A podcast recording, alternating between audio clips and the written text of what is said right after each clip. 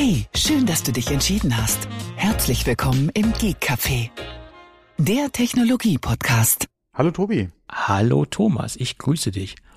So, jetzt haben wir es auch mal, äh, mal geschafft, mit der Aufnahme anzufangen. Also wir hätten locker, aber das sagen wir ja so oft aus, der, aus dem Vorgespräch, was wir nicht ja. aufgezeichnet haben, eine Sendung machen können. Obwohl inhaltlich. Ja, andere Podcasts sind nur halb so lang, ja. Andere Podcasts sind nur halb so lang, ja. Hm. Äh, was hat ein bekannter deutscher Podcast als Subtitle? Alles andere sind nur Podcasts. Ja, genau. ja. Hat er ja nicht ganz unrecht. Hm. Ja, da sind wir wieder an einem sonnigen Sonntag. Das ist der einzige Tag in der Woche, wo es bei uns einmal nicht geregnet hat. Und, und was mache ich? Ich setze mich an den Rechner zusammen mit dir und so ist das richtig. Versuche einen Podcast aufzunehmen. Also bei uns ist es leider nicht sonnig. Bei uns schon, doch. Hat dann nochmal aufgezogen. Ab morgen soll es schon wieder regnen. Also. Das freut mich für dich. Ja, ja, es ja. ist ja jetzt wieder so, das ist so typisches Herbstwetter, ja. Ja, ich glaube, das, äh, das geht jetzt auch noch ein bisschen so weiter. Naja, was will man machen? Ja, mein Gott, es gehört ja auch dazu. Also es kann ja nicht alles nur Sommer sein. Nee, es muss ja auch regnen. Auch wenn sich manch einer das wünscht. Äh, naja, ich glaube, ich glaube, die Leute, die sich das gewünscht haben, die haben sich auch etwas korrigiert in den letzten Jahren nach den Hitze- nee, nee, und Dürresommern. Nee, Nein. Nein, was Gerade wie es so heiß war und wie die ganzen, auch gerade jetzt die, die Nachrichten waren aus dem, äh, hier aus dem Ausland, beziehungsweise von unseren europäischen äh, Nachbarn mit den äh, super heißen Tagen, beziehungsweise auch mit der Dürre, wo dann so Kommentare kamen wie, ah, endlich ist es mal warm.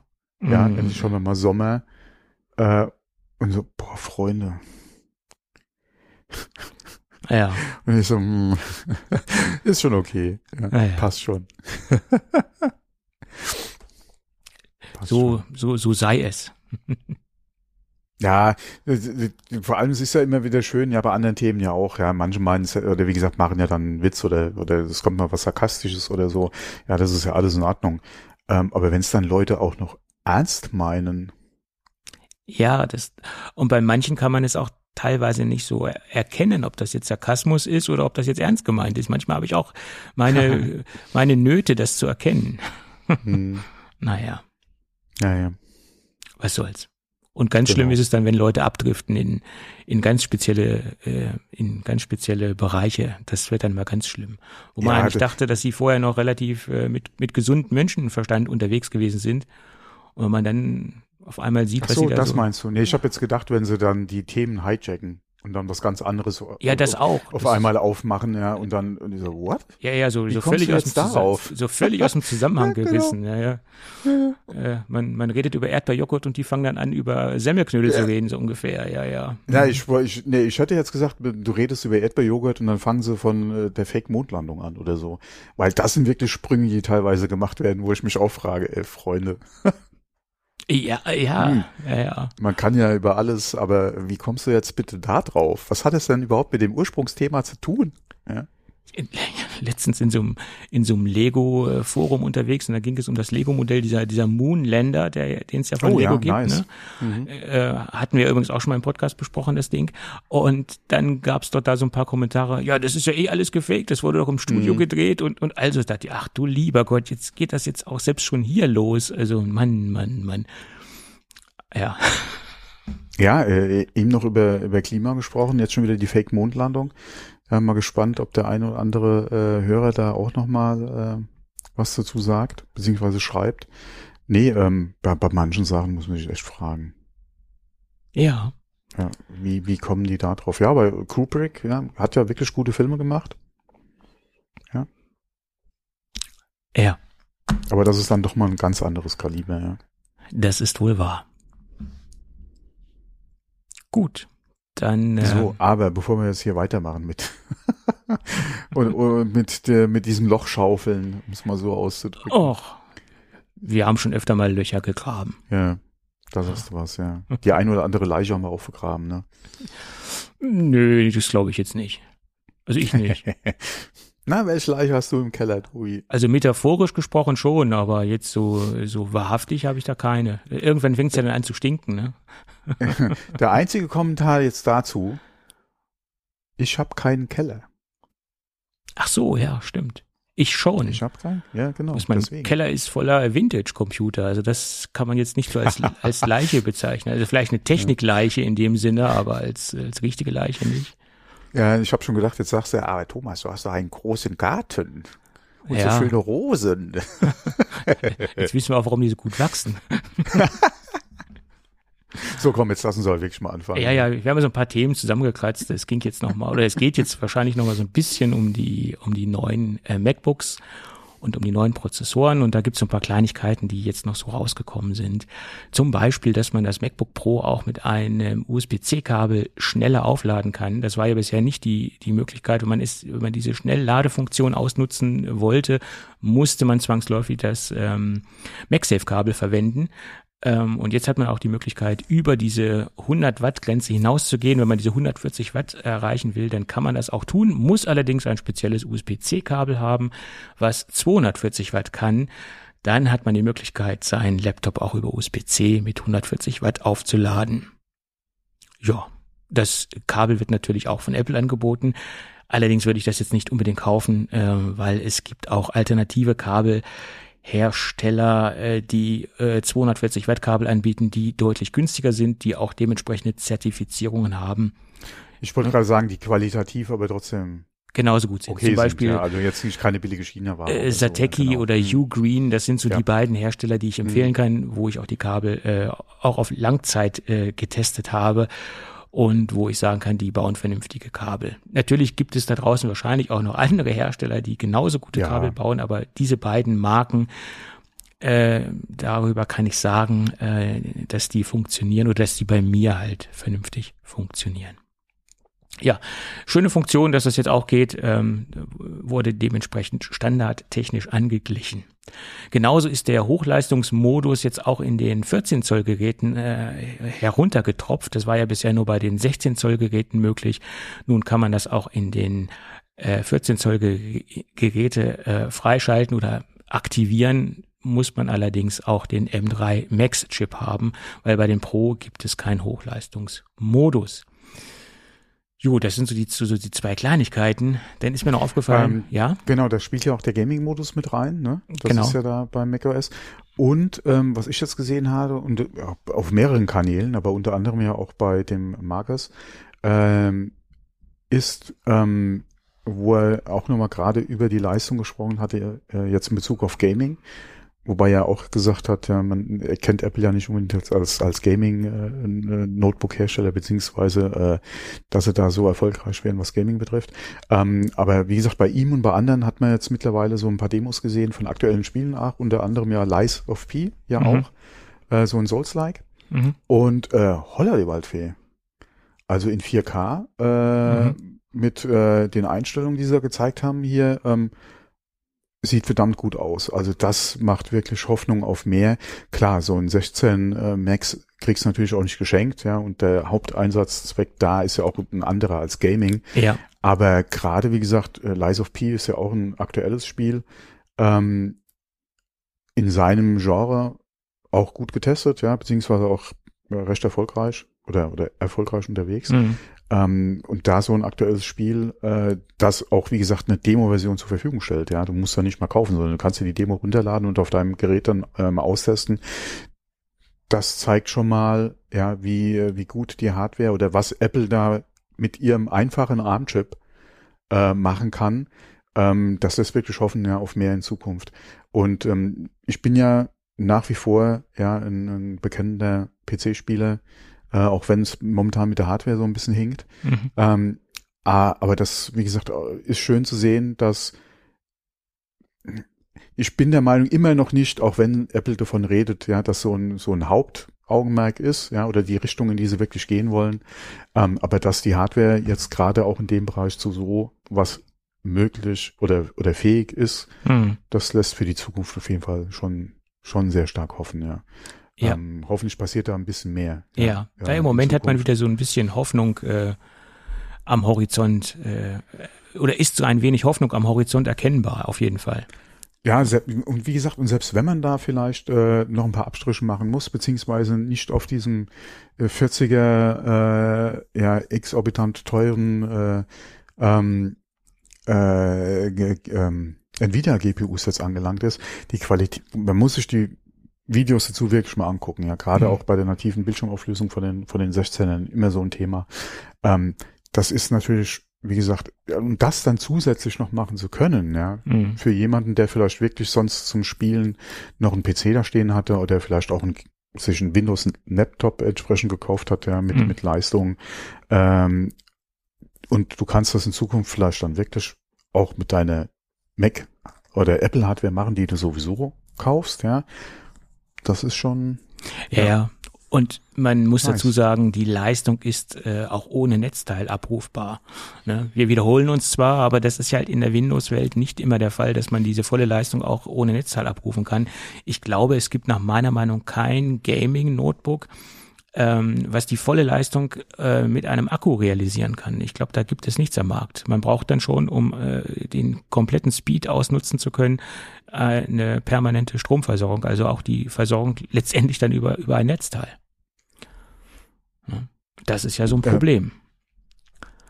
ja, wobei gerade beim Spielen oder so würde ich sowieso sagen, äh, hängst dran, beziehungsweise hab's Netzteil auf jeden Fall dabei, weil das äh, ist natürlich schon sehr, sehr stromhungrig, ja. Ja, ja, klar. Das, äh, gut, da nützt der im Endeffekt der Akkubetrieb auch nichts, wenn der nach einer halben Stunde alle ist. Na, da, da, so extrem ist es jetzt Nein, nicht.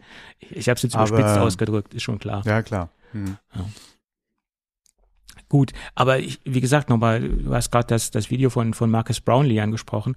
Ähm, wenn man sich jetzt so die allgemein die Reviews anschaut, die so ähm, erschienen sind, dann kann man im Endeffekt schon bestätigen, dass so diese Geekbench-Werte, äh, die halt vor vorab herausgekommen sind, mhm. sich so in etwa bestätigt haben. Das, das ist mhm. alles im Endeffekt so, äh, wie wir es erwartet haben. Und das hat sich so bestätigt in den Reviews, wie, wie es im Vorfeld schon herausgepurzelt ist aus den Geekbench äh, äh, Werten oder aus den, aus den Geekbench-Punkten heraus, äh, dass zum Beispiel auch der Max äh, auf Augenhöhe ist mit den M2 Ultra etc. Das, das hat sich alles mehr oder weniger genau. so bestätigt. Und ähm, ja. was ja da in vielen Publikationen auch ein Thema war, war gerade die, das Plus an Leistung im Vergleich zum M2, mhm. wo sie ja, wo ja viele gesagt haben, ähm, das ist jetzt nicht so die Welt oder man hätte sich da mehr erhofft oder gewünscht. Ähm, wobei ich da, oder wobei ja einmal Apple ja, und wir ja auch schon immer gesagt haben, vom M2, ja, das Upgrade auf den M3 mhm. ist ja für viele normale Anwender draußen eher die Ausnahme. Ja. Äh, und Apple sagt ja auch viele, oder sie gehen davon aus, dass einige, also das einige, aber dass Upgrader, die halt jetzt auf den M3 kommen, sogar noch vom Intel kommen. Mhm.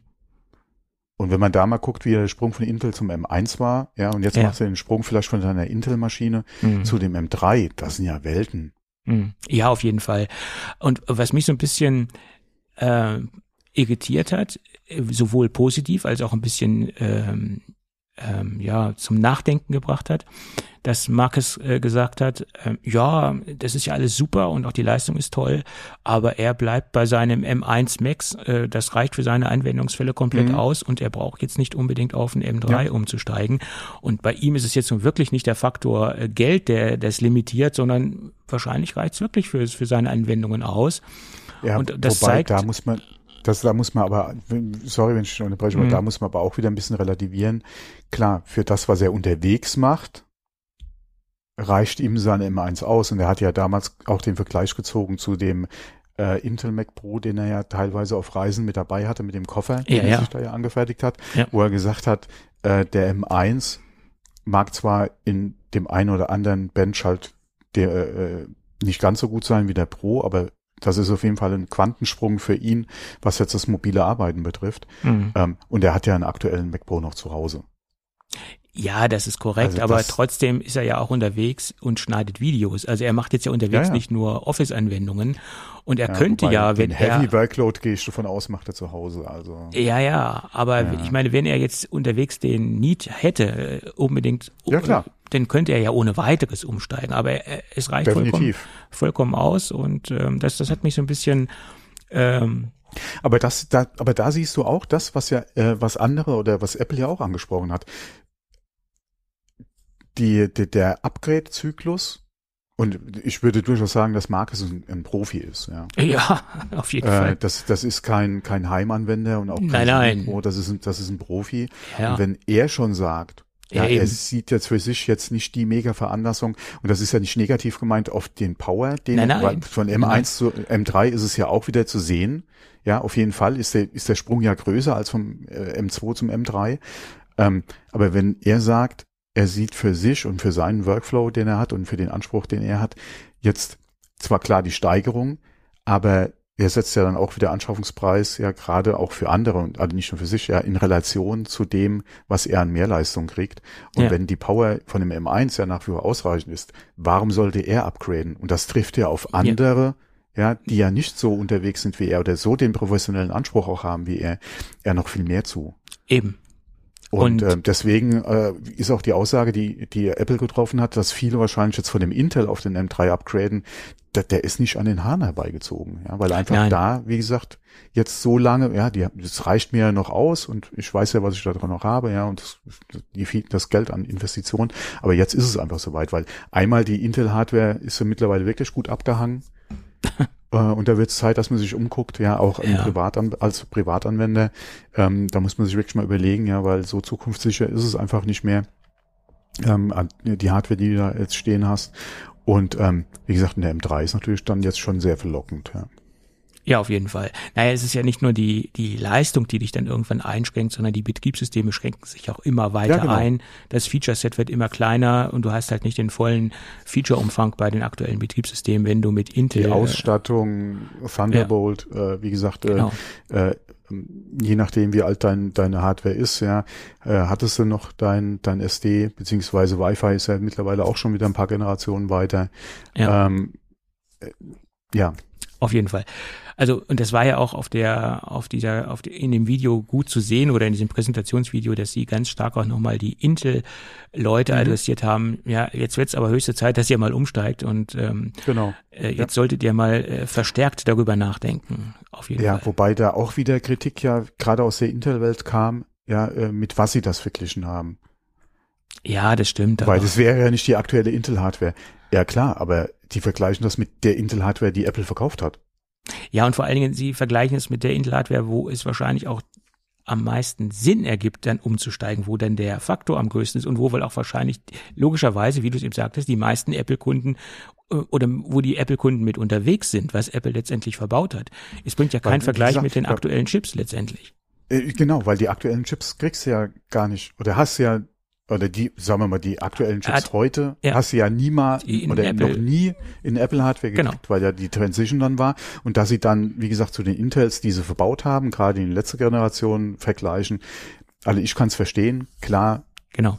Man würde sich äh, auch nochmal um wirklich die Zahl halt relativieren zu können, auch nochmal wünschen, dass man aktuelle Intel-Hardware aber das ist ja auch das, was jetzt kommt, ja, oder beziehungsweise die Tests, die jetzt gemacht werden, das, gegen, das äh, gerade von von Windows und, und Intel-Seiten, äh, von äh, von Windows-Seiten, da wird ja gerade gegen auch die aktuelle Technik äh, getestet. Und das ist ja auch ähm, legitim, ja, dass man das macht. Äh, das, wie gesagt, relativiert ja dann auch wieder so ein bisschen die Zahl, klar, weil wenn du hörst, ja, ähm, so viel oder um den Faktor, ja, klar, das ist halt zu der Hardware, die ich vielleicht noch da stehen habe, aber das ist ja auch keine tagesaktuelle Hardware. Ja. Genau. Die, die, ist ja jetzt mittlerweile schon ein paar Jahre obsolet. Ja. ja. Und ich meine, diese Tests machen dann ja auch die Medien und die dementsprechenden äh, hm. Fachzeitschriften und die Online-Publikationen. Da diese Tests muss nicht äh, Apple äh, vornehmen in einer Präsentation. Und natürlich versuchen die ihre Präsentation so äh, positiv wie möglich für hm. die M3s abzubilden. Und äh, ist natürlich ganz verständlich, dass man es so macht. Und wenn man jetzt diese ganzen Vergleiche da aufzählen würde mit den aktuellen Chips, wie umfangreich soll denn diese Präsentation werden? Wie langweilig soll es denn werden, wenn sie da wirklich nur nee, die ganze Zeit äh, irgendwelche Folien abbilden auf der auf der auf der ja, in der Präsentation?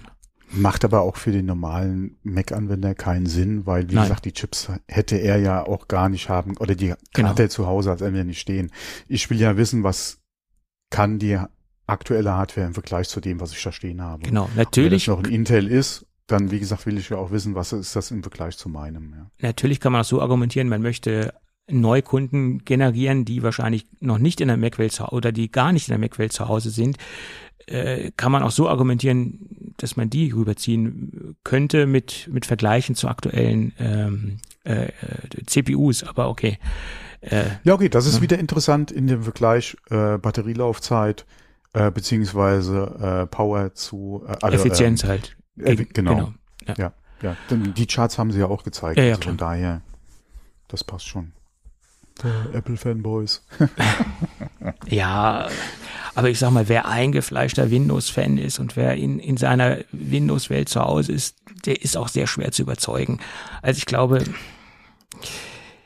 eine War, gewisse. warum auch? Ja, äh, das Einzige ist halt, wenn du wirklich, äh, da, den Effekt gibt's ja wirklich, ja, dass wenn die Leute halt sich dann ein iPhone oder früher war es ja der iPod gekauft haben, dass sie darüber den Weg dann auch zum Mac finden.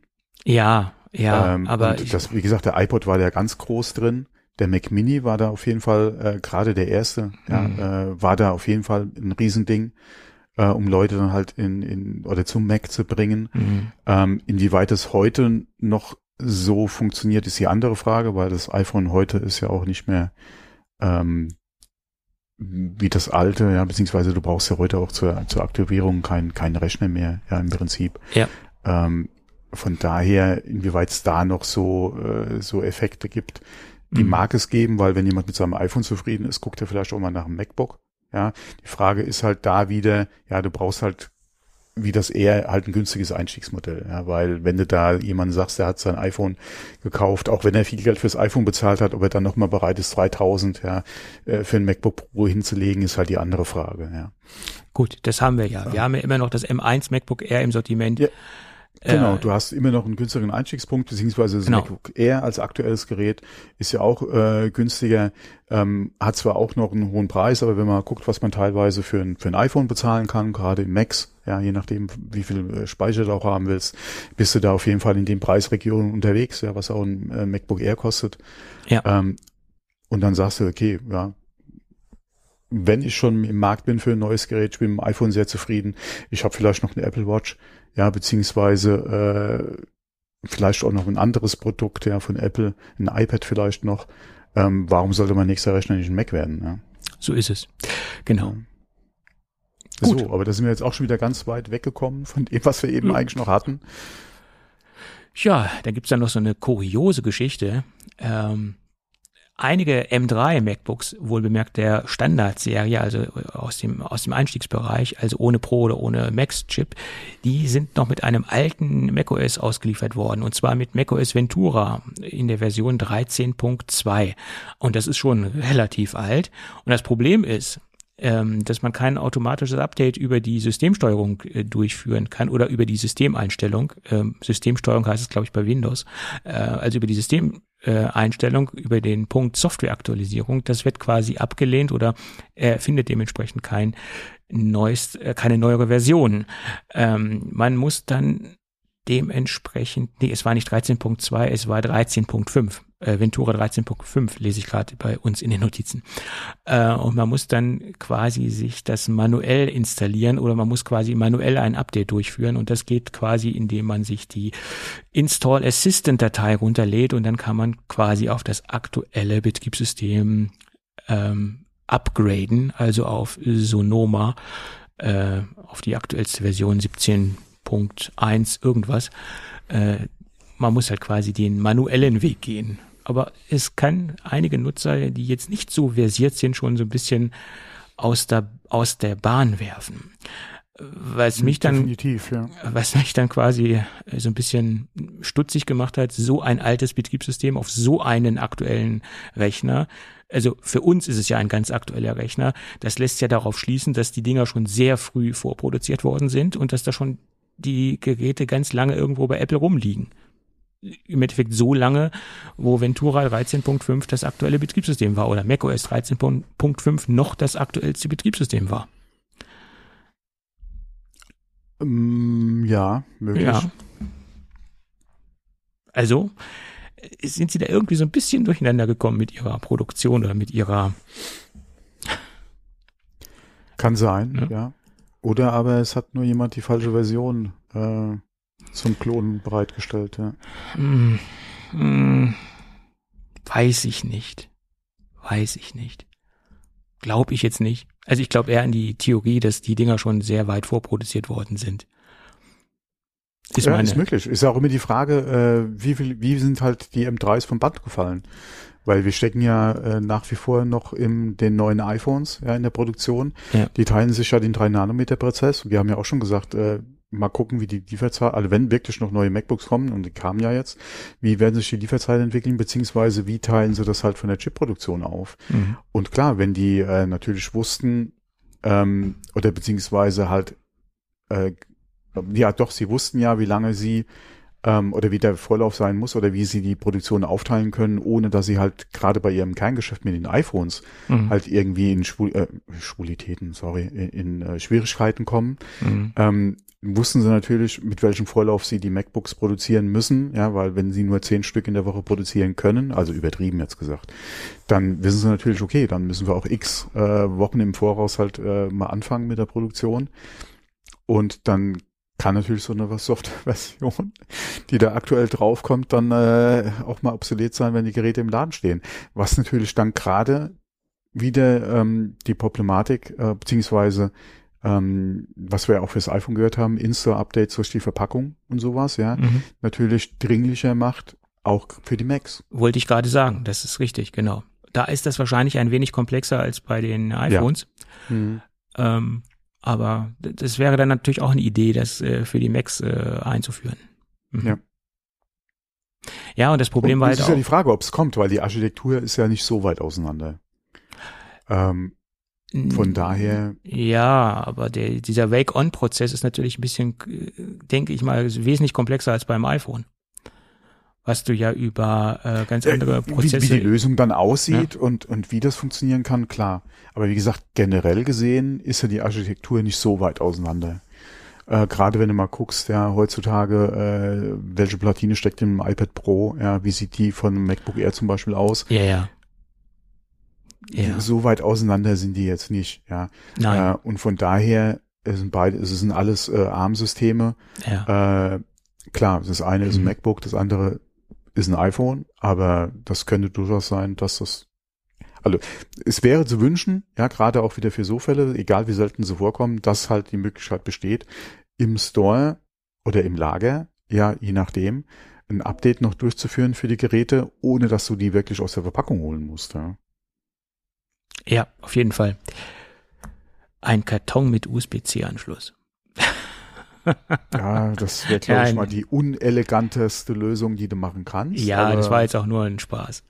Vor allem äh, je nachdem, äh, stell dir vor, du hast da die Verpackung im, im Laden stehen und einer hat irgendwo einen Exploit rausgefunden und haut ja, dir da äh, die, oder, oder brickt dir die, die Systeme im, im, im Store. Ja. Das war jetzt auch mehr auch ein Spaß. Sinn. Das war ja, klar ist, wer würde ja auch die Kosten einer, einer Verpackung noch nach oben treiben? Unnütze. Hm. Du musst ja hm. dann noch die Verbindung wieder zum Gerät äh, innen drin herstellen, das nach außen führen, das ist ja alles Humbug. Also hm, das war genau. jetzt wirklich nur ein Spaß. Obwohl aus Spaß wurde ernst und er ist heute fünf Jahre alt. Ich meine, ich sage ja, niemals genau, nie. Ne? Das also geht schnell, ja. Es, hm. ähm, es gibt Dinge, naja, wo wir gerade beim nächsten Thema sind. Da ist ja im, im Netz oder besser in, besser in der Apple-Bubble eine riesen Diskussion entbrannt oder zumindest die Bubble, die ich beobachtet habe. Und ähm, zum Teil gebe ich auch den, den Leuten, den Anwendern und auch den Pro-Anwendern, äh, gebe ich auch recht, dass die sich darüber so aufregen, dass die Pro-Geräte nur acht Gigabyte RAM haben. Ähm, ja, die Diskussion haben wir doch schon. Ja, die haben wir schon lange, aber ich meine. Schon so lange. Äh, die Prozessoren schreiten voran, aber die Arbeitsspeichergröße bleibt nach meiner Meinung äh, oder ist seit langer Zeit auf der Stelle stehen geblieben. Man sieht es ja auch allein daran, dass ja dieses Modell, worüber sich die Apple-Szene so ein bisschen aufregt, immerhin schon 512 Gigabyte äh, SSD als Standardkonfiguration hat, aber der Arbeitsspeicher ist noch auf dem Standardlevel stehen geblieben. Und ähm, das mag zwar am Anfang, wo diese M1 rausgekommen sind, noch so mehr oder weniger vertretbar gewesen sein, aber wir sind jetzt im M3-Zeitalter und man muss dazu sagen, dieses MacBook trägt den Namen Pro in der Bezeichnung und 8 Gigabyte sind nach meiner Meinung absolut nicht Pro. Und da gab es auch ein schönes Interview mit einem doch etwas höheren äh, äh, Tier in, äh, bei, bei Apple, nämlich mit dem äh, Bob äh, Borchers, ähm, Marketing, äh, Produktmarketing-Chef äh, für die Kategorie. Und er meinte, ja, acht Gigabyte sind nicht äh, vergleichbar oder sind vermutlich, da muss man auch genau hinschau hinschauen und lesen, vermutlich nicht vergleichbar zu 16 Gigabyte bei anderen Systemen. Ne? Und er hat gesagt, bei anderen Systemen, er hat jetzt auch vermieden, das Wort äh, Windows in den Mund zu nehmen. Aber was gibt es da draußen noch? Es ist letztendlich das größte konkurrierende System. Das ist halt Windows. Äh, bei Linux sieht es nochmal ganz anders aus, aber äh, ich gehe davon aus, dass er Windows-Systeme meint. Und er geht davon aus, dass 8 Gigabyte vergleichbar sind mit 16 Gigabyte äh, in der Windows-Welt. Und ich sage mal so, das mag ja alles sein, aber trotzdem hat ja das Gerät nur 8 Gigabyte, auch wenn es vielleicht vergleichbar ist oder nicht vergleichbar ist.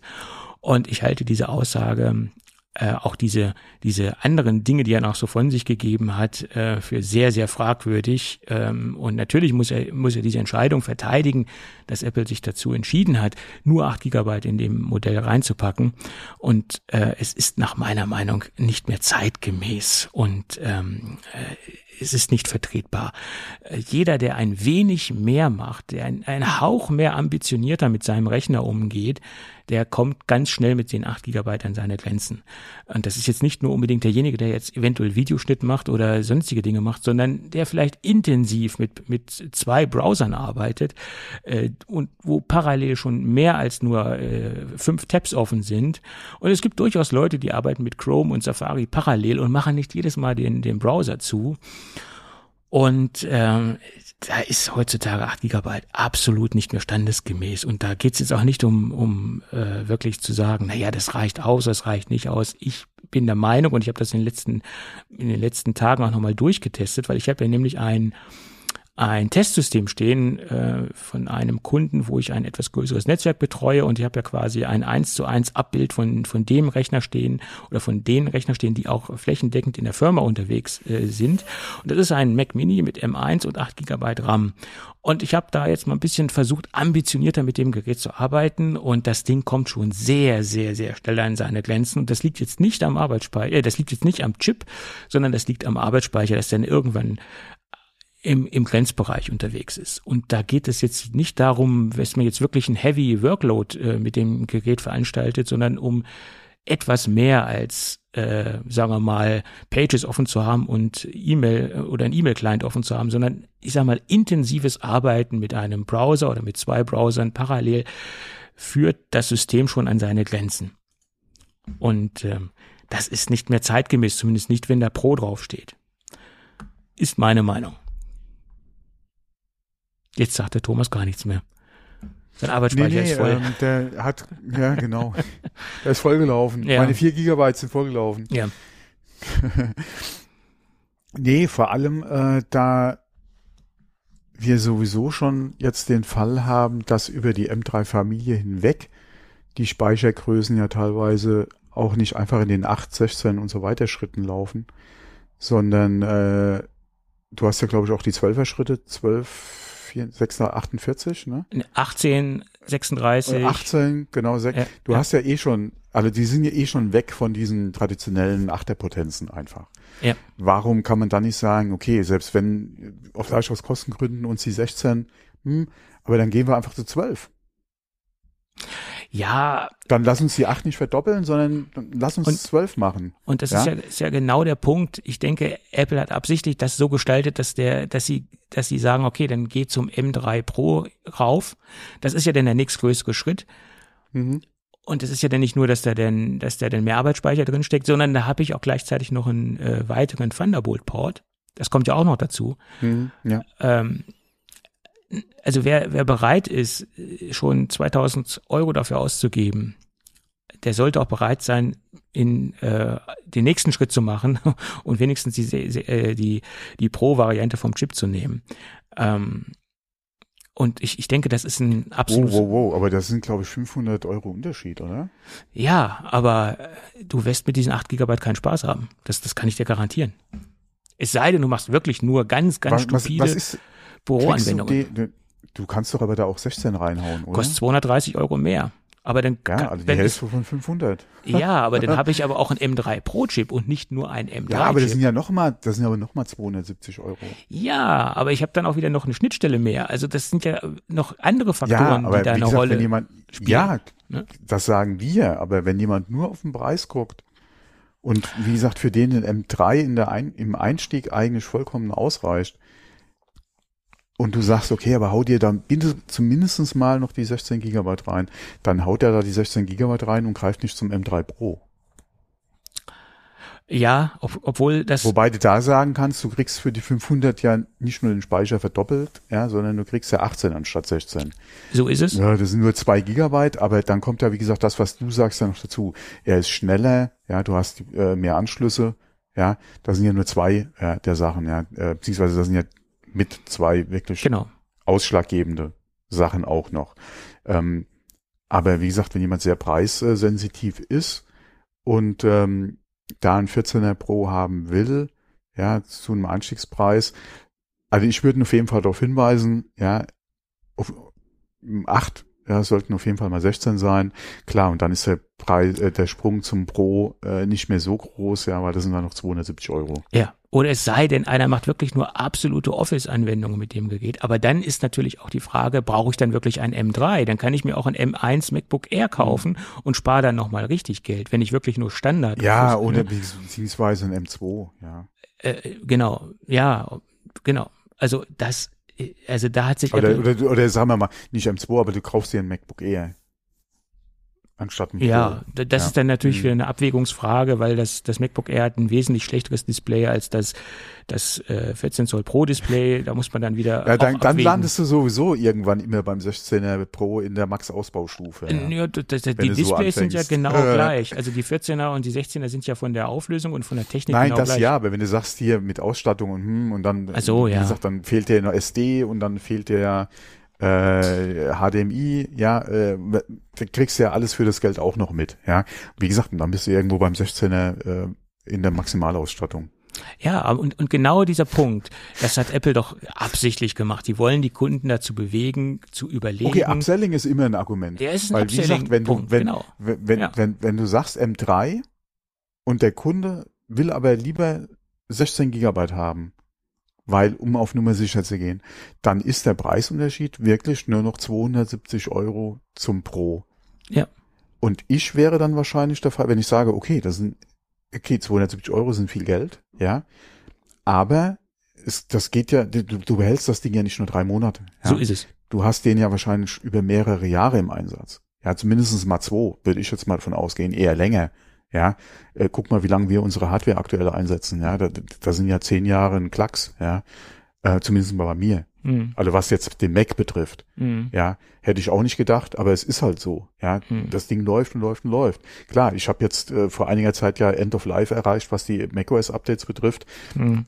Klar, aber wenn du alleine so lang, oder, aber wenn, wenn du jetzt selbst mal mit Obsolet oder so rechnest, ja, ähm, und du kannst ja so viel an den Dingern ja wirklich nicht mehr selbst machen, ja, da ich an meinem Mac Mini konnte ich ja wenigstens noch Speicher und äh, beziehungsweise die SSD tauschen, ja, das geht ja heute alles nicht mehr. Ja. Ähm, aber wenn du selbst nur mit sieben Jahren rechnest, ja, Hm. Sieben Jahre sind eine verdammt lange Zeit, ja. Ja. Auch wenn die Zeit schnell vorbeigeht, sind sieben Jahre trotzdem Ja, eine, eine richtig lange Zeit für, um die Hardware zu nutzen. Ähm, und dann sagst du die 270 Euro auf die Nutzungsdauer gerechnet, ja, das ist echt ein Witz. Dann würde ich hingehen und würde zum, zum M3 Pro greifen. Hätte 18, okay, 16 oder 18, ja, lass das mal dahingestellt, ja, wurscht. Aber, ja, du kriegst ja dann den schnelleren Rechner, Ein die Port mehr. Anschlüsse. Genau. Wie gesagt, das wäre halt so meine Argumentation. Ja. Ja. Ähm, weil wenn du einmal anfängst halt abzugraden, ja, dann, ja, wie gesagt, ist der Unterschied zu dem Pro, zu dem äh, M3 Pro jetzt auch nicht mehr die Welt. Ähm, aber wenn wirklich jemand so preissensitiv ist und er ein Pro unbedingt haben will oder muss, ja, warum auch immer, klar, mein Gott, 2000 klingt besser als zweieinhalb. Das ist richtig. Ähm, aber wie gesagt. Aber ich würde ihm trotzdem sagen, bist du dir wirklich sicher mit den 8 Gigabyte? Weil Ja, klar. und es ist ja auch so, heutzutage wird ja auch die Software nicht mehr so effizient programmiert und so effizient angepasst, wie es früher einmal war. Äh, wenn ich mir zum Beispiel allein ähm, Chrome anschaue, wie speicherintensiv der Chrome ist. Und es gibt ja noch eine Steigerung von Chrome, wenn du mit Firefox unterwegs bist. Firefox ist eine richtige Speichersau. Das ist so. Der, der, der, oh, keine der, Ahnung, ich der greift ja mal schon seit der 100 Jahren nicht mehr benutzt. Der greift ja mal so richtig rein und, und zieht sich Arbeitsspeicher. Und, und wenn du dann noch diese sagen wir mal, du arbeitest mit zwei Browsern parallel und das ist jetzt kein seltener Fall. Man kann jetzt nicht sagen, das ist eine exotische Anwendung. Ich kenne viele Nutzer, die zum Beispiel ganz viele Anwendungsbereiche nur in einem Browser machen. Das alles, was mit der Firma zu tun hat und mit privat mit diesem Browser nutzen etc. pp. Also da gibt es schon realistische Anwendungsszenarien, wo man wirklich mit zwei verschiedenen Browsern arbeitet. Und da sind acht Gigabyte nach meiner Meinung absolut nicht mehr vertretbar. Ja. Allein was ja, sich Microsoft Teams an Arbeitsspeicher rauszieht, etc. Du machst ja nicht jedes Mal, du machst ja nicht jedes Mal deine Anwendung komplett zu, startest dann die nächste Applikation. Du arbeitest ja parallel äh? und das mhm. geht halt mit 8 Gigabyte nicht. Und habe ich letztens irgendeinen Podcast gehört, da hat einer doch das Blaue vom Himmel gelogen, was der alles mit 8 Gigabyte RAM äh, anstellen kann angeblich. Dann habe ich das nur mal ansatzweise ausprobiert, was er da an an Anwendungsszenarien veranstaltet und er ist bei 20 Prozent von dem, was er da angeblich mit 8 Gigabyte realisieren kann, bei mir schon komplett in die Knie gegangen. Also, es gibt Leute, die reden halt sich das Frage, schön und lügen das Blaue vom Himmel. Ja, alle sich es schönreden und, und Lügen sind immer meiner Meinung nach definitiv zwei Paar verschiedene Schuhe. Ähm, wenn für ihn das Arbeiten mit 8 Gigabyte noch möglich ist, auch wenn der Workload äh, das System in die Knie zwingt und er vielleicht da ein paar Sekunden auf den nächsten Bildschirm warten muss, beziehungsweise das Swappen anfängt und auch bei einer schnellen SSD, je nach Datenmenge, immer noch so ein Thema, ja, kann man zum Ruckler führen. Wenn das für ihn noch praktikabel ist. Ja gut, Gott, bei mir ist das System äh, zum, zum kompletten Stillstand gekommen. äh, von dem, was er da Dann angeblich. Machst du was falsch. Äh, klar, logisch. ja? Klar mehr als das äh, Gleiche äh, zu, äh, einzu, auszuprobieren, was er da ausprobiert, kann ich auch nicht tun. Ja. Naja, gut. Nee, aber klar, man hätte sich ein bisschen mehr gewünscht, vor allem gerade, weil, wenn man mal guckt, wie die Speicheraufteilung jetzt ist bei den M-Chips, warum hat man da nicht gesagt, okay, dann hauen wir da 12 Gigabyte rein? Ja. Es sind auch keine 16, aber du bist auf jeden Fall besser als mit 8 unterwegs. Auf jeden Fall. Ähm, und ich sage mal, dass es steht Pro dahinter und heutzutage ist Pro nicht mehr mit 8 Gigabyte zu arbeiten. Das ist meine Meinung. Ja, mein Gott, äh, viele bezeichnen sich als Pro, ja, und haben, haben einen kleinen Instagram-Kanal, auf dem sie äh, hier zwei, drei Kochvideos im Monat posten. Ja. Das ist halt immer die Frage, ja. Äh, für, für einige ist halt das Pro im Pro alle im MacBook Pro nicht jetzt unbedingt so die Definition von Pro, wie wir sie halt verstehen. Ja. Das, das ist korrekt. Ich kann natürlich auch mit einem Mac Mini, wo nicht Pro hintersteht, Pro arbeiten, erledigen. Das hat jetzt nichts unbedingt mit der, mit der Namensgebung was zu tun. Aber wenn ich natürlich wirklich Pro im Namen drin stehen habe, dann passt dieser Erwarten wir auch Pro Specs zumindest und 8 Gigabyte, wie du schon gesagt hast, ist nicht unbedingt eine genau. Pro-Spec. Ja. Hm. Es passt ja auch nicht zu Aber für mich ist aber allerdings dann auch eine 512er SSD kein Pro-Spec für ein, für ein MacBook. Da müsste eigentlich, also da müsste für mich auch schon wieder ein Terabyte stehen. Ja, gut, aber darüber kann man, noch eher, darüber kann ja. man diskutieren, aber die Speichergröße ist jetzt nicht unbedingt dafür ausschlaggebend, wie schnell man mit Prozessen arbeiten kann oder wann bei Multitasking-Prozessen das Ganze zusammenbricht. Das ist jetzt nicht unbedingt davon abhängig, wie groß mein, äh, meine, meine Festplatte ist, ja, mein Speicher ich, ist. Ich sag ja für mich, und das kann ich noch notfalls mit extern, äh, mit extern angebundenen äh, Platten, SSDs äh, etwas ja, abmildern. Ja, aber mit Arbeitsspeicher. schon, ja, aber das, das macht für mich schon, schon diesen transportablen, auch, auch wenn ja, es wirklich okay. sehr nice transportable äh, SSDs ja gibt oder auch Thunderbolt-Lösungen gibt, das macht für mich so, dass das MacBook auch schon wieder äh, oder das widerspricht ja. so diesem diesem MacBook-Gedanken. Äh, das oder ist die, korrekt. Oder, ja. Äh, wie gesagt, deswegen, also für mich hätte eine Pro-Spec also nicht nur mindestens 16 Gigabyte Speicher, sondern auch eine 1 Terabyte Festplatte.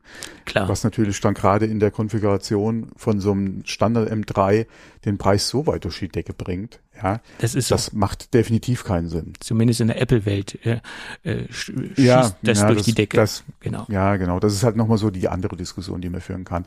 Inwieweit äh, macht äh, oder sind diese, diese Preise überhaupt gerechtfertigt? Ähm, Gerade die Update-Preise für die SSD. Ja, okay, RAM sowieso, ja, aber SSD auch wieder. Das hatte sich die letzten Jahre immer so mal ein bisschen nach unten korrigiert. Ja, dann ging es mal wieder ein paar Euro hoch. Ja. Ähm, mach, mir macht es trotzdem Bauchschmerzen. Ja. Muss ich ehrlich sagen. Ja. Ähm, aber, mein Gott, was willst du machen? In der, äh, wir, wir haben gelernt, mit den Schmerzen zu, le zu leben, ja. Ähm, und sind halt bereit, die, den Kompromiss da entsprechend einzugehen, weil wir halt überzeugte Mac-User sind. Ähm, aber klar, äh, mir bereitet äh, da, der Preis auch Schmerzen. Aber da sage ich auch wieder, ja, dann rechnen wir uns schön, ja, ich benutze den mindestens x Jahre, das runtergerechnet, ja, ja. und dann sind da sind die Aufpreise, äh, haben sich da schon wieder ein bisschen relativiert. Klar kann man sagen, das ist halt so, äh, ne, wie sagt man da? Nicht desillusioniert, äh, ähm, ähm, ja, genau. Äh, der eine oder andere wird wissen, was ich meine, hoffentlich. Ähm, mhm. äh, aber das, das ist halt, ähm, ja, klar, es klingt jetzt wieder so blöd, wenn du sagst, es ist halt so, aber ja, und das ist wir auch, haben ja auch ähm, keine andere Möglichkeit. Das, das Arbeitsspeicherproblem, das, das ist auch wirklich äh, jetzt, jetzt auch sehr spürbar. Und äh, ich bleibe bei meiner Aussage, dass das merkt jeder Nutzer, der nur ein wenig ambitionierter unterwegs ist. Und die Aussage die ist zeitlos. Arbeitsspeicher ist durch nichts zu ersetzen, es sei denn durch noch mehr Arbeitsspeicher. Ja, genau. Und das ist mhm. wirklich so. Und man, man kann vielleicht auch eine. Gerade heute, wo du es halt nicht mehr selbst aufrüsten kannst. Ja. Zum Beispiel, ja. Und mhm. ähm, ja, okay. Aber das Thema brauchen wir jetzt nicht noch länger ausdehnen. Meine Meinung ist dazu ja sowieso bekannt und ich teile ja die Meinung oder meine Meinung teilen ja auch viele andere Apple-Nutzer, die sich da im Netz Luft gemacht haben über diese 8 Gigabyte Version.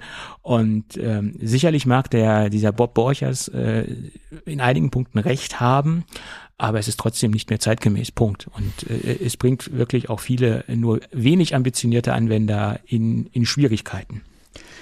Also ich denke auch mit der aktuellen Version von macOS 10 ähm, sind wir nicht ganz so ressourcenhungrig oder RAM-hungrig wie Windows.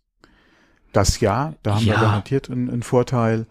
Ähm, aber das ist ja nicht nur das Einzige, ja, was man laufen lässt auf dem System. Und gerade wenn man halt nicht unbedingt ein Power-User ist, aber äh, viel mit dem Gerät arbeitet und vor allem parallel. Genau. Ähm, und Gott verbiete, ja, man will eine Virtualisierung laufen lassen auf seinem Rechner, dann würde ich sowieso sagen, ja, dann selbst mit selbst 16, ja, sind da schon wieder ein Fragezeichen. Weil gerade bei so Fällen, je mehr RAM du draufwerfen kannst, umso besser. Ist halt immer eine Frage des Geldbeutels, ja. Ähm, aber klar, acht äh, definitiv, ja, äh, auch generell, ja, es sollte normalerweise bei keinem Gerät bei Apple mehr eine acht irgendwo da stehen. Ähm, man kann es ja. verstehen, ja, bei, wie gesagt, bei den Einsteiger-Versionen, ja, gerade auch beim MacBook Air, du willst da vom Preis her relativ äh, günstig liegen, vom Einstieg her. Okay, acht macht da durchaus Sinn, wenn das Ding, wenn das jemand nur als Schreibmaschine benutzt, passt. Ja, gar kein Problem.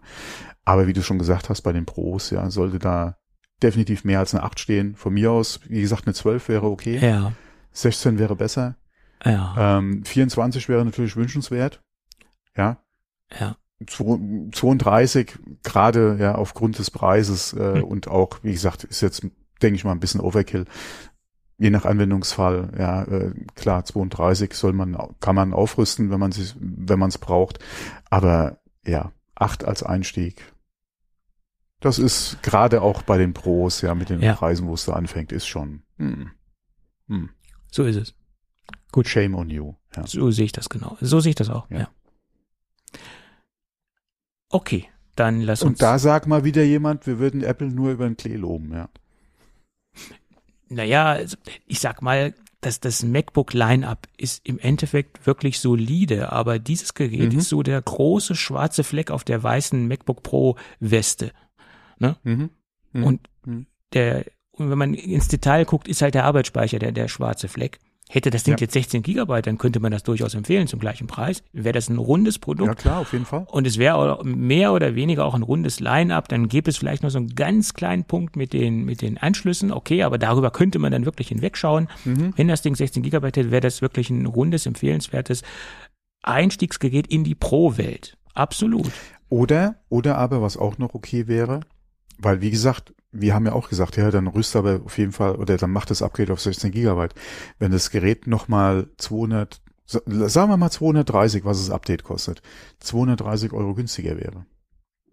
Und es würde sich dann bei 1999 mit 16 Gigabyte äh, befinden, genau, und mit ja. 8 Gigabyte dementsprechend 230 Weil, Euro günstiger. Genau, wenn du ja. sagst, das ja. ist die einzige Version, das 14er Einstiegsmodell für den, wie gesagt, äh, die 2000, äh, für die 17 irgendwas als Einstiegsmodell okay, ja, mhm. dann kommst du auch wieder näher in die alte 13er pro Ecke mhm. vom Einstiegspreis her. Ähm, und wie gesagt, du machst das Upgrade und liegst dann immer noch unter 2000. Mhm. Genau. Könnte einem immer noch Bauchschmerzen ja. bereiten, weil acht, weil acht als Einstiegsmodell ja. sind wirklich knapp.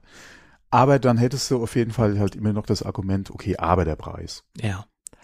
So sehe ich das. Das wäre auch eine Option, ja. Und mhm. ich könnte mir auch vorstellen, dass wenn die Geräte dann sich so ein bisschen eingespielt haben von den Lieferzeiten her und wenn die sich etabliert haben, dass ja. man dann auch im freien Markt, also bei den ähm, bei den genau. An Drittanbietern, wie sie alle mhm. heißen, Gra Gravis, ähm, äh, you name it, äh, dass man sie dann auch dafür den Preis bekommt, inklusive 16 mhm. Gigabyte oder knapp vielleicht 50 Euro über 2000, mhm. dass sich das dann so einspielt. Ähm, weil bei Apple sind die Geräte natürlich natürlich immer da gibt's keine Angebote, da gibt's keine Aktionen. Mhm. Das findet man dann außerhalb vom, vom Apple Store. Und äh, nach wie vor kann ich das sowieso nur jedem empfehlen, sich da außerhalb umzuschauen. Immer da, gucken, ja, ja, klar. Also ich habe zum Beispiel mein Gerät bei Cyberport geschossen, den Mac Studio, und habe da damals so richtig Geld gespart. Oder besser gesagt, im Vergleich zu den Apple-Produkt, oder besser gesagt, ich habe ein zum Apple Store, ein, ja. Zum Apple Store so richtig Geld gespart hat sich auf jeden Fall gelohnt. Hm. Und wenn man auch ein bisschen ja, Zeit hat zu, zu schauen Sinn, ja. und nicht gleich sofort äh, beim Produktrelease zu kaufen. Ich habe den ja auch nicht sofort beim Produktstart gekauft, habe dann auch noch ein bisschen gewartet. Und dann war der Preis halt dort, wo ich ihn haben wollte und auch die Ausstattung war so, wie ich ihn haben wollte und dann, dann habe ich zugeschlagen. Ja, das, das macht ja Sinn. Ja. So ist es. Klar. So, und dann gibt's noch eine Kleinigkeit unter der Haube, die jetzt herausgekommen da ist. Haben wir noch was? Oh, wir haben noch eine ganze Menge. du hast ja gesagt, du hast heute sehr viel Zeit mitgebracht. Nein, nein, nein, nein, nein, nein. Und dann gehen wir ja mal sehr, sehr entspannt durch unsere Themen durch. Ähm, Oh, jetzt habe ich ganz durch. Ach so, ja. Ähm, mhm. auch so ein Thema, wo ich gesagt habe, Leute, Leute, Leute, da, da klammern sich ja wirklich äh, äh, die Apple-Fans an, an, an die allerkleinsten äh, Strohhalme, die da so unterwegs sind. Es gab ein Interview gegen äh, mit mit The Verge und da gab es ein Statement, wo ein Apple-Manager bestätigt hat, dass Apple an keinen 27 Zoll iMac bastelt. Und es wurde explizit auch betont, dass es hier sich nicht um ein weiteres Modell handelt, was die Bildschirmdiagonale 27 Zoll hat. Und da haben natürlich die ganzen, die ganzen iMac-Fans sich wieder die Welt so richtig schön geredet und haben gesagt, ja, selbst wenn Apple jetzt nächstes Jahr einen 27,5 Zoll rausbringt, haben sie nicht gelogen, weil es ist ja nur ein es ist ja, ja kein 27 Zoll 32, Genau. Und sie haben sich ja wieder alles schön geredet und alle haben gesagt, na ja, dann kommt vielleicht ein 32 Zoll etc. Natürlich ist nicht davon auszugehen, wenn Apple jetzt ein größeres Modell rausbringt, dass es dann wieder ein 27 Zoll Gerät sein wird, weil das dann auch irgendwo nicht mehr so zeitgemäß ist. Obwohl man könnte auch argumentieren, 24 Zoll sind auch nicht mehr zeitgemäß. Allerdings in dem Bereich, wo Apple das Ding wahrscheinlich adressiert im Moment, kann man noch sagen, ja, 24 Zoll sind okay. Und dieses Interview, ja, war so nichtssagend und ich glaube, äh, das war auch so ein bisschen um, um nicht irgendwelche Verkaufszahlen zu verschlechtern vom 24 Zoll Gerät.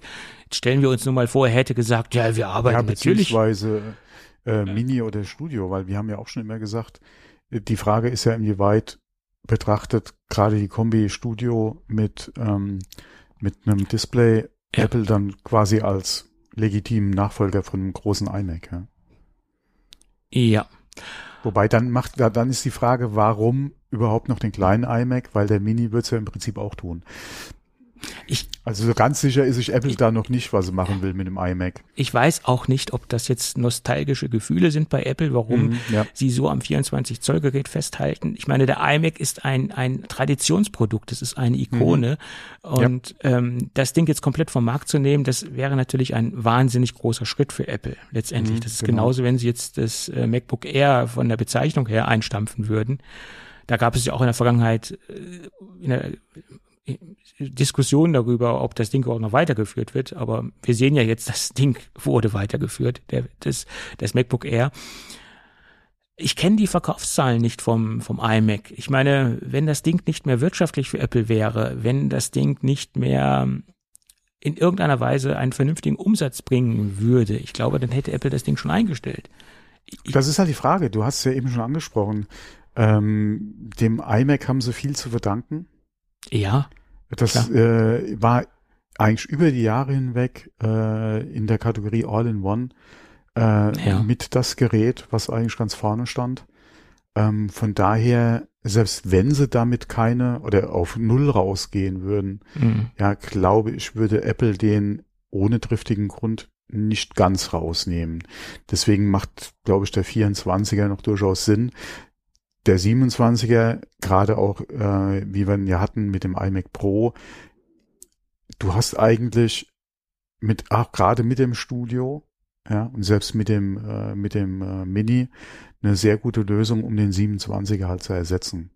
Gerade im Pro-Bereich, ja. das Studio mit Displays deiner Wahl, ja, mhm. per, per, ist eigentlich die bessere Lösung als ein iMac. Mhm. Ähm, Deswegen, ja, nach wie vor habe ich Bauch, also ich würde mir einen, einen, großen iMac wünschen. Ich selbst bin nicht im Markt dafür, deswegen kann ich Apple gut verstehen, wenn sie sagen, die Verkaufszahlen sind da einfach nicht gut genug. Äh, beziehungsweise wir haben den iMac in 24 Zoll und wenn jemand was Größeres will, soll er sich halt ein Display und ein Studio oder ein Mac Mini kaufen. Ähm, kann ich Apple verstehen. Ähm, ich würde mir nur eine etwas, oh, wie gesagt, Sie haben es ja jetzt gesagt, es ist, für mich war die Aussage eigentlich eher nicht kein 27er, sondern ein großer iMac. Ja. Und ähm, inwieweit das wirklich Marketing-Sprech war und Sie vielleicht nächstes Jahr einen 30er vorstellen, Puh, mein Gott, ja, ja, die Möglichkeit kannst du nie ausschließen, weil was interessiert mich das Geschwätz von gestern? Es sollte ja. auch nie ein Video-iPod geben. Ja. Oder ja. das war zumindest mal zu dem Zeitpunkt halt der Fall, aber der, dann kam er doch. Also sag niemals nie, ja. Ähm, ja. Aber ich würde jetzt erstmal kurzfristig mit keinem rechnen. Das definitiv. Ich auch nicht. Und ich meine mit dieser Aussage, es gibt keinen 27 Zoll iMac, da haben sie ja auch im Endeffekt äh, sich eine Tür offen gelassen, dass es halt größere gibt, wie wir es eben schon gesagt haben. Ja, wobei Und, ich das Statement eher so verstehen würde, sie arbeiten momentan an keinem großen. Ob der jetzt 27, 30, 32 Zoll hat, äh, ja. dahingestellt. Ich würde sagen, momentan, wie gesagt, halt ja. keinen großen was natürlich nicht ausschließt, dass der irgendwann kommt. Aber, Aber ich, halt, ich denke, dieses, dieses Statement mhm. ist schon fein überlegt, äh, was sie, äh, was sie da von sich gegeben haben, dass sie sich noch eine Tür offen lassen, doch noch äh, was Größeres zu präsentieren und dass sie da nicht als Lügner äh, dargestellt werden. Das ist genauso wie diese Aussage von Bob Borchers mit dem, mit dem 16 GB und 8 GB. Da hat er auch gesagt, 8 äh, GB sind vermutlich genauso performant wie 16 GB auf anderen Systemen da ist dieses feine Wort vermutlich äh, ganz, ganz wichtig. Ne? ja, es ist halt auch immer die Frage der Anwendung. Ja, ja, klar, aber. Für ein Standard Windows würde das auch noch ausreichen, wenn du nur deine E-Mails schreiben willst. Äh, ja, ja.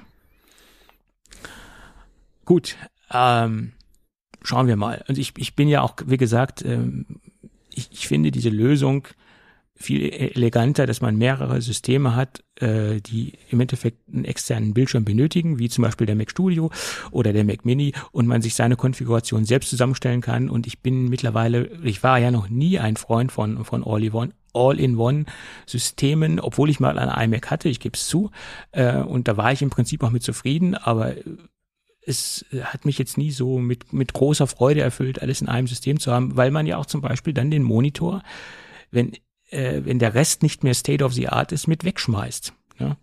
Und es sind da draußen ganz viele iMac 5K Geräte unterwegs, die einen hervorragenden Bildschirm noch besitzen, der gut funktioniert, wo die Hardware aber nicht mehr für die Nutzer ausreicht.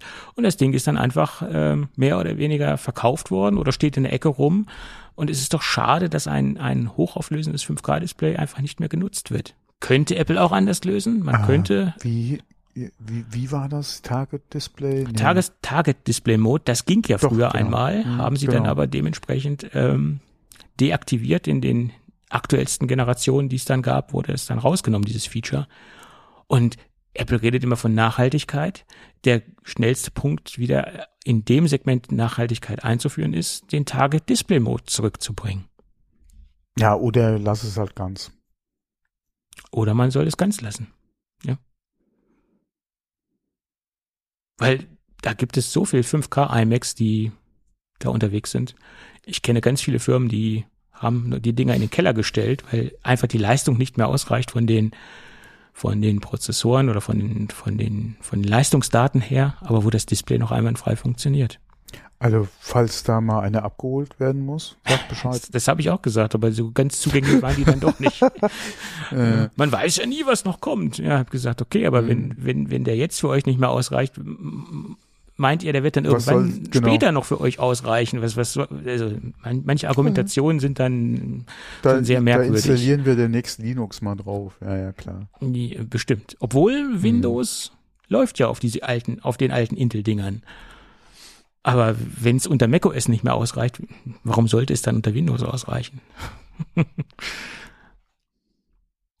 so, und dann hat sich Mark Gurman nochmal äh, zu der, zum Entwicklungsstand des Ultra, des M3 Ultra SoCs ausgesprochen. Naja, nichts nichts äh, großartig Neues, sage ich jetzt mal, dass die Entwicklung noch in einer sehr frühen Testphase ist und dass das Ganze gestaffelt äh, ausgerollt wird äh, wegen geringerer drei Nanometer Produktionskapazitäten. Naja, gut, dass jetzt äh, in den nächsten paar Tagen der M3 Ultra kommt, das halte ich sowieso für ähm, unwahrscheinlich. Und er geht auch davon aus, dass es. Ja, es wird wahrscheinlich so ein Silent-Update. Auf einmal kannst du bestellen, ja. Ich glaube, wenn der so leistungsstark wird, wie alle jetzt vermuten, dann wird das alles andere als Silent werden. Mhm. Also ich gehe davon aus, dass sie jetzt erstmal die ganzen anderen Geräte auf den M3 Max und den M3 Pro bringen werden, Mac Mini und ähm, irgendwann dann auch das MacBook Air in irgendeiner Weise und dass dann zum Jahresende nächsten Jahres, also Ende 2024, dann der M3 Ultra kommt. Oh, so, ich glaube früher. Naja, so Herbst oder so, denke ich. Also jetzt nee, nicht, ich glaube früher. Meinst du ich glaub, früher? früher. Okay. Alleine äh, schon, weil ich denke mal, einige werden wahrscheinlich auf die Updates auch der Studios warten. Es könnte natürlich auch sein, jetzt mal so eine ganz steile These, dass der M, dass der Studio kein Ultra bekommt, sondern nur einen Max und dass dieser Ultra wieder dem Mac Pro vorbehalten ist. Hm. Weil. Alle, da tun sie sich keinen Gefallen mit.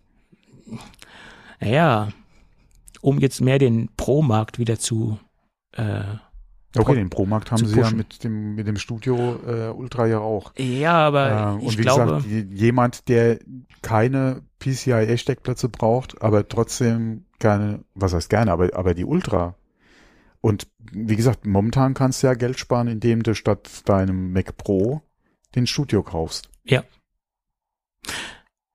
Und ähm, ich, wenn sie den streichen sollten, vergrauen sie sich meiner Meinung nach einige Pro-Kunden, die das Studio lieben gelernt haben, weil sie die, Funktion die zusätzliche Funktionalität von dem Mac Pro einfach nicht brauchen, plus den mhm. Preisvorteil, den du einfach hast mhm.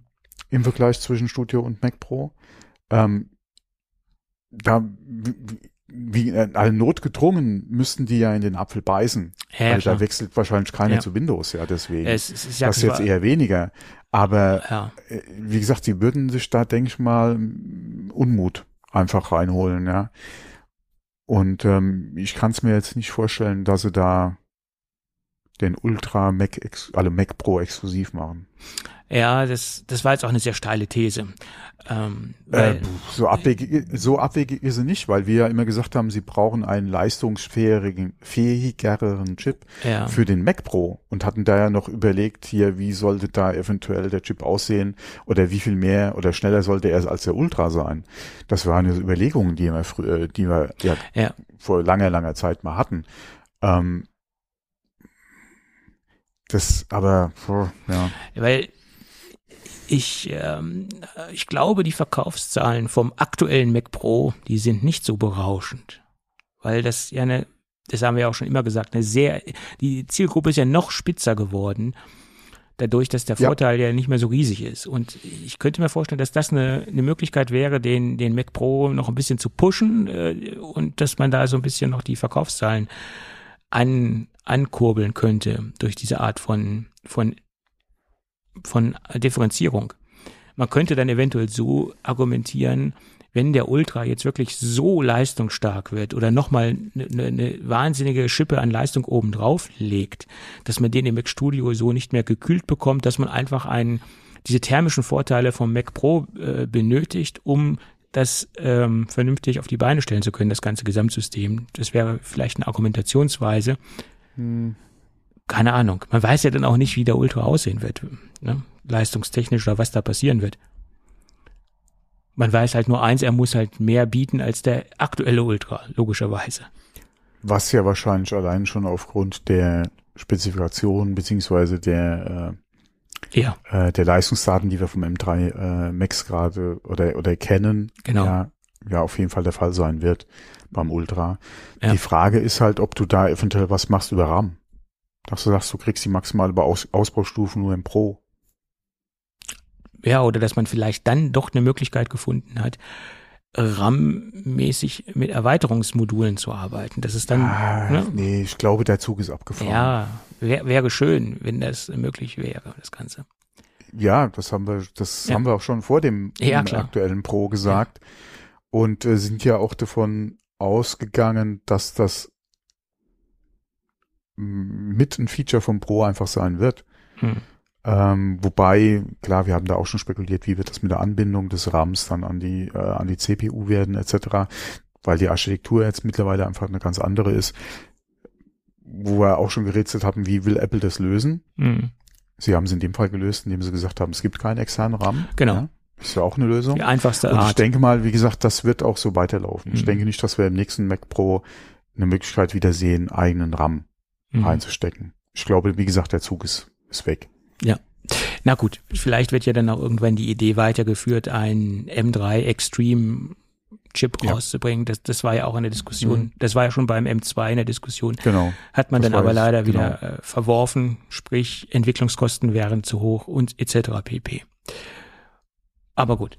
Ich denke nicht, dass die Kosten ge gefallen sind. Nee. Ganz im Gegenteil, wahrscheinlich eher. Ähm, deswegen würde ich da an, wie gesagt, auch noch ein großes Fragezeichen dran setzen, aber mhm. die Frage ist halt, ja, irgendwas muss, denke ich mal, mehr kommen. Ja. Aber, ja.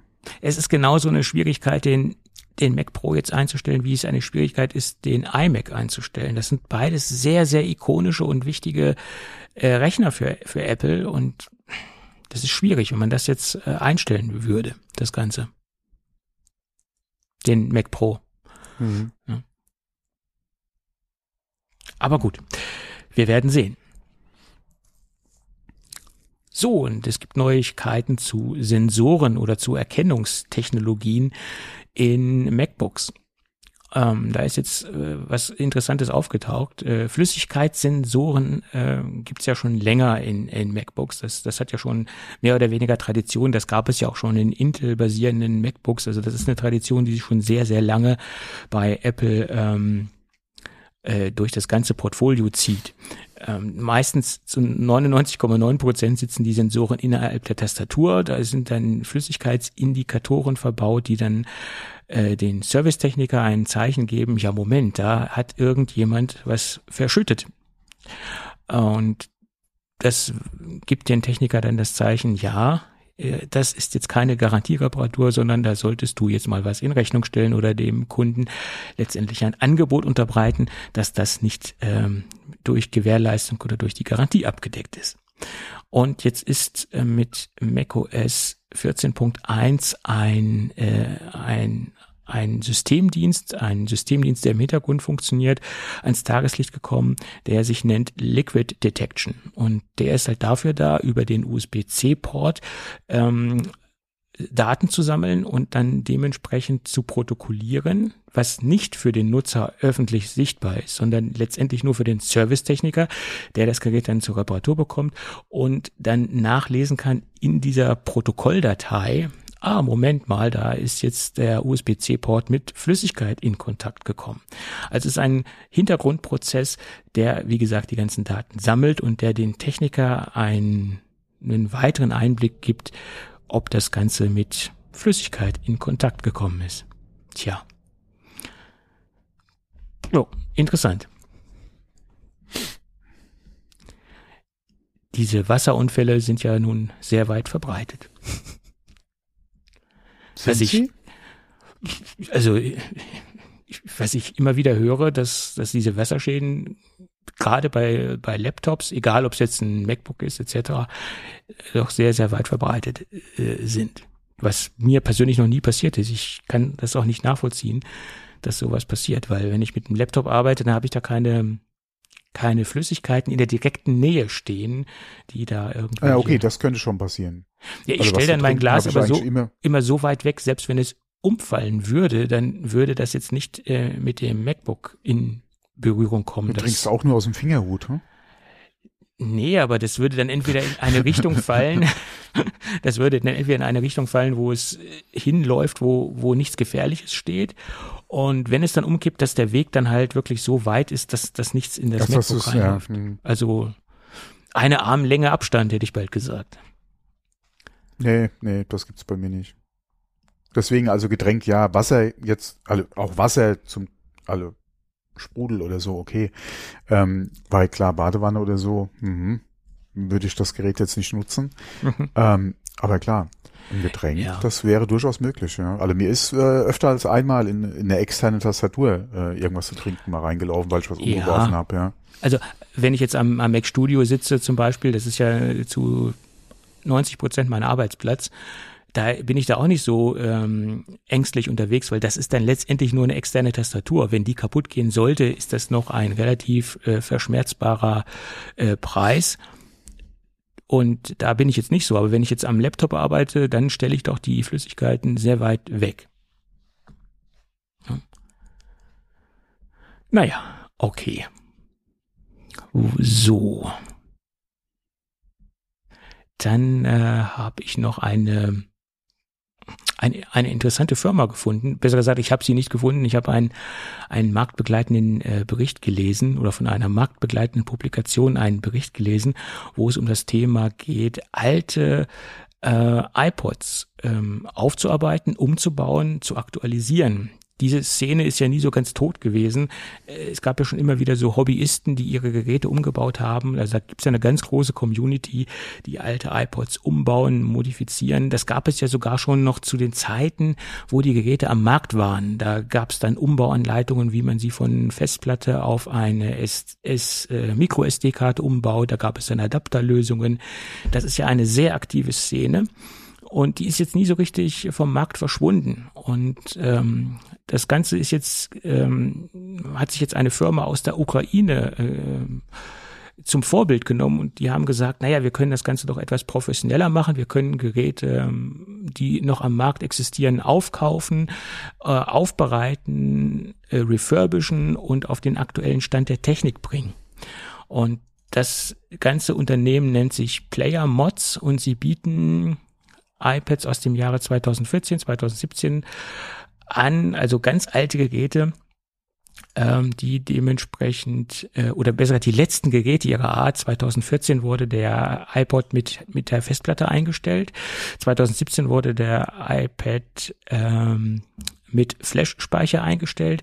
Und 2022 wurde der letzte iPod Touch eingestellt. Äh, und wie gesagt, diese ganzen Geräte aus der letzten Generation und aus der aller, allerersten Generation und auch die dazwischen haben sie in großen Mengen vom Markt eingekauft und bauen das Ganze um und setzen das auf einen aktuellen Stand, zumindest was die Anschlusstechnik beanlangt. Sie statten die Geräte mit äh, USB-C aus. Sie ähm, modifizieren die Akkutechnik, verwenden ähm, neueste Akkutechnologien und somit auch die Laufzeit äh, verlängert sich dann mit dem ganzen Upgrade und man kann von 256 Gigabyte Speicher bis maximal zwei Terabyte die Geräte ausstatten. Ähm, der Akku hat dann 3000 Milliampere-Stunden. Äh, und man kann sogar einen AirTag äh, verbauen lassen. Also äh, schon die interessantesten Möglichkeiten.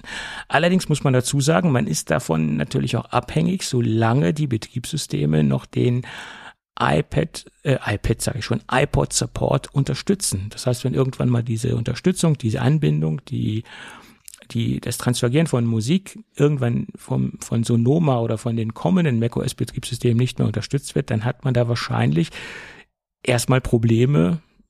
Vielleicht wird sich das dann ändern, wenn es dann irgendwelche Patches gibt, Modifikationen gibt etc. Aber man ist so ein bisschen vom, von der von der Kompatibilität äh, abhängig, die Apple uns noch anbietet für die Geräte. Und man muss auch dazu sagen, die Geräte sind nicht ganz günstig. Man kann, wenn man sie jetzt voll ausstattet, teilweise bis zu 1000 äh, Euro dafür auf den Tisch legen. Je nach Ausstattung, je nach Speichergröße, je nach Anschlusstechnik und je nach Grundkonfiguration vom, vom iPod. Ist eine interessante Sache, aber wahrscheinlich nur was für absolute iPod-Enthusiasten und Fans. Ja. Ja, auf jeden Fall. Ich bin nämlich gerade mal auf der Seite und gucke mir die Preise an, weil es äh, steht jetzt ab 298 Dollar, aber ja.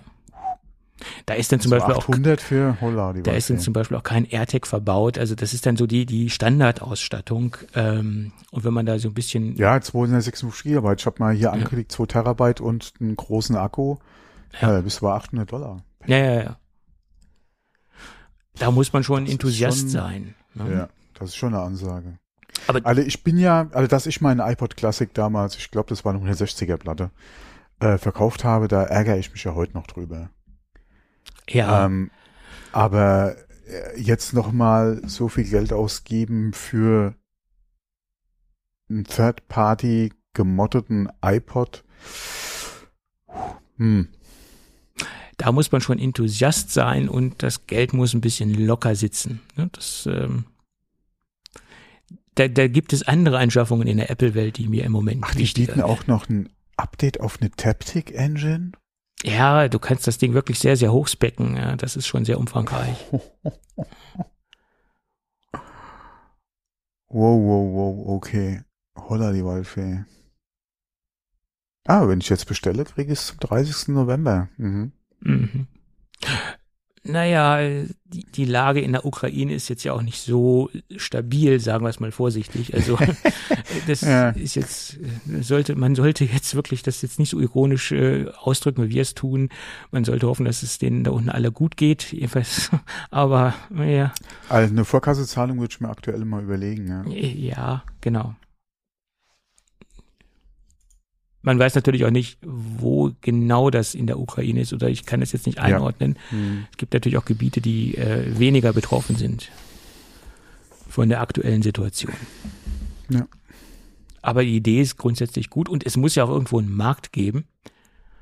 Ähm, und es, es gibt ja, ja auch eine. Ich habe versucht bei eBay mal zu gucken, aber nee. Richtig Verwendung habe ich eigentlich dafür auch nicht mehr. Ich habe ja ein iPod U2 Edition und ich habe den neulich wieder in Betrieb nehmen wollen. Und tja, ich muss ja leider sagen, er ist verstorben. Er funktioniert nicht oh, mehr. Oh, schade. Ja, und ich bin ja eigentlich selten so sentimental, na doch, bei Technik bin ich sentimental, sonst würde ich in meinem Keller nicht irgendwelche Vintage-Apple-Produkte sammeln. Aber da muss ich doch ein kleines Tränchen verdrücken, äh, dass das Ding kaputt gegangen ist, weil es ja erstens in einem optimalen Zustand ähm, und ja, das ist schade, weil ja, somit ist der Wert also quasi muss, gesunken. Ich hoffe, dass es eine also Kleinigkeit ist dass mhm. man den in irgendeiner Weise wieder reparieren kann. Ich habe da so einen Spezi, der hat sich auf iPod-Reparaturen spezialisiert. Der, den, den wollte ich das Ding mal zuschicken. Aber ja, mach mal. Ja, ja schade. Das, äh, Also ich glaube, ich hatte alle meine iPods verkauft bis auf den Nano. Aber den Nano könnte ich wahrscheinlich noch nicht mal in Betrieb nehmen, weil ich nicht wüsste, wo ich das passende Kabel dafür habe. Ja, die kriegt man ja noch auf dem, auf dem Gebrauchtmarkt, die Kabel zu kaufen. Oder ja, was. aber da musst du wieder so ein Kabel besorgen, ist ja auch blöd. Ja. Ähm, aber ja, wie gesagt, ich, also bei zwei iPods ärgere ich mich echt, dass ich die verkauft habe. Das ist der Mini und der Classic, ja. Gerade der Mini. Ja. Das war mein erster iPod ja auch. Ja. Ja, aber viel schlimmer ist, wenn der, der ah, vor, vor, vor zwei Monaten hat er noch ohne Probleme funktioniert. Jetzt schalte ich ihn mal wieder ja, okay. ein und ist komplett tot und es ist schade. Mhm. Ne? Das ist schade. Mhm. Naja, egal. Es ist halt Technik. Ja. Da muss man durch. Gut. Ja. Und äh, dann gibt es ja noch einen Bericht aus der Boulevardpresse das ist der Vorteil, wenn man extrem prominent ist. Dann kann, kann man auch mal bei Apple anrufen und äh, dann bekommt man auch Tim Cook an die Strippe. Ich, ich könnte zwar bei Apple anrufen, aber ich würde niemals Tim Cook an die Strippe bekommen. Das ist das Problem. Aber wenn man Barbara Streisand heißt, dann bekommt man Tim Cook an die, an die Strippe. Da gibt's ein schönes Interview bei der BBC, wo sie bei Tim Cook angerufen hat, oder nicht im Interview hat sie bei Tim Cook angerufen, sondern sie hat über das Telefonat mit Tim Cook berichtet und sie hat sich darüber echauffiert, dass ähm, Streisand nicht richtig von Siri ausgesprochen wird, weil Siri hat es bis vor ein ah. paar Monaten mit Z ausgesprochen und nicht mit S wie Sand. Äh, das heißt ja Barbara Streisand, wie der Sand am Strand. Äh, und äh, das hat sie doch zutiefst geärgert und da hat sie ihren Unmut etwas Ausdruck verliehen und hat den Telefonhörer in die Hand genommen und sie hat auch prompt Tim, Tim Cook erreicht. Ja. Kann man machen. Und es wurde auch geändert. Man soll es kaum glauben. Ja. Aber das ist ja sowieso, ich, ich glaube, ich meine, sie macht, ist ja eine großartige Künstlerin und sie hat auch viel im Leben erreicht, aber ich glaube, es ist eine sehr anstrengende Persönlichkeit. Also das, was man so teilweise von ihr liest und auch teilweise in, ähm, in Medienberichten so, so mitbekommt und ich glaube, es ist keine einfache Persönlichkeit. Ich kenne sie nicht, ich kann es nicht. Ich kenne sie auch nicht persönlich, aber was man so mitbekommt, glaube ich, kann sie sehr anstrengend sein. Na gut, die gute Dame ist 81 und äh, im Alter wird man dann halt auch ein wenig, oder oftmals wird man dann ein wenig merkwürdig. Ja. Also wenn ich jedes Mal anrufen würde, wenn, wenn Siri irgendwas falsch ausspricht, dann hätte ich echt viel zu tun. Obwohl das hängt dann natürlich nicht immer direkt mit mir zusammen. Aber dieses Privileg haben natürlich nur Promis. Ne? So, dann kommen wir zu einem Gerücht, was ich ehrlicherweise sehr spannend finde. Und Apple plant eigene Akkus zu bauen. Besser gesagt, ihre eigenen Akkus, die sie entwickelt haben oder derzeit die Akkus, die sich in Entwicklung äh, befinden, bauen zu lassen ähm, über Auftragsfertiger. Und das soll angeblich schon seit dem Jahre 2018 existieren, dieses Projekt. Seitdem arbeiten sie schon an neuen Akkutechnologien.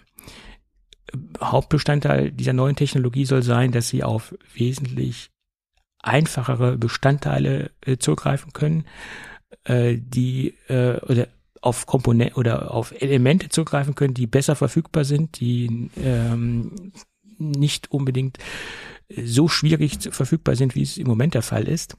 Und die, die Akkus sollen eine höhere Energiedichte haben, äh, sollen kleiner sein, die Energieeffizienz soll steigen, etc. Also das soll so die, wenn man den Berichten Glauben schenken mag, die nächste Stufe sein äh, der Akkutechnologie. Und das wäre natürlich für die für die für die komplette Produktpalette der Apple-Produkte essentiell, weil es, es gibt, glaube ich, kein Apple-Produkt, was kein Akku verbaut hat. Abgesehen vom Mac Pro und vom iMac, äh, glaube ich, haben fast alle Produkte ein, App, äh, ein Akku verbaut. Sogar die Apple Pencils haben einen Akku verbaut. Und das Ganze hat nochmal so den Schub gegeben, angeblich, äh, wo sie die Apple Vision final entwickelt haben. Das war wohl so dieser Wake-up-Moment, wo sie gesagt haben, wir müssen dem Ganzen noch ein wenig mehr äh, Druck verleihen. Und entstanden ist das Ganze so aus diesem Titan-Projekt, aus diesem Autoprojekt heraus. Ähm, da soll wohl auch äh, ganz stark natürlich die Akkuentwicklung eine Rolle spielen. Logischerweise, Elektrofahrzeuge basieren natürlich auf Akkus. Und dazu haben sie damals auch einige Mitarbeiter aus dem Samsung-Akku-Bereich ähm, abgeworben, also Akkuspezialisten aus dem Hause Samsung äh, sind seitdem bei Apple tätig. Und das wäre ja, natürlich ja, eine Revolution. Ja. Wenn das alles kommen soll, was so die Presse im Moment berichtet, wäre das der nächste ja, was, Schritt. Äh, hat man was gelesen über die Technik? Akkulaufzeit äh, und Sie wollen. Nein, nein, äh, über die verwendeten Materialien. Weil momentan ist ja doch äh, relativ viel Bewegung äh, in der Entwicklung von äh, Batterietechniken gerade weg von Kobalt und von genau, Lithium? Das soll auf jeden Fall nicht mehr äh, enthalten sein.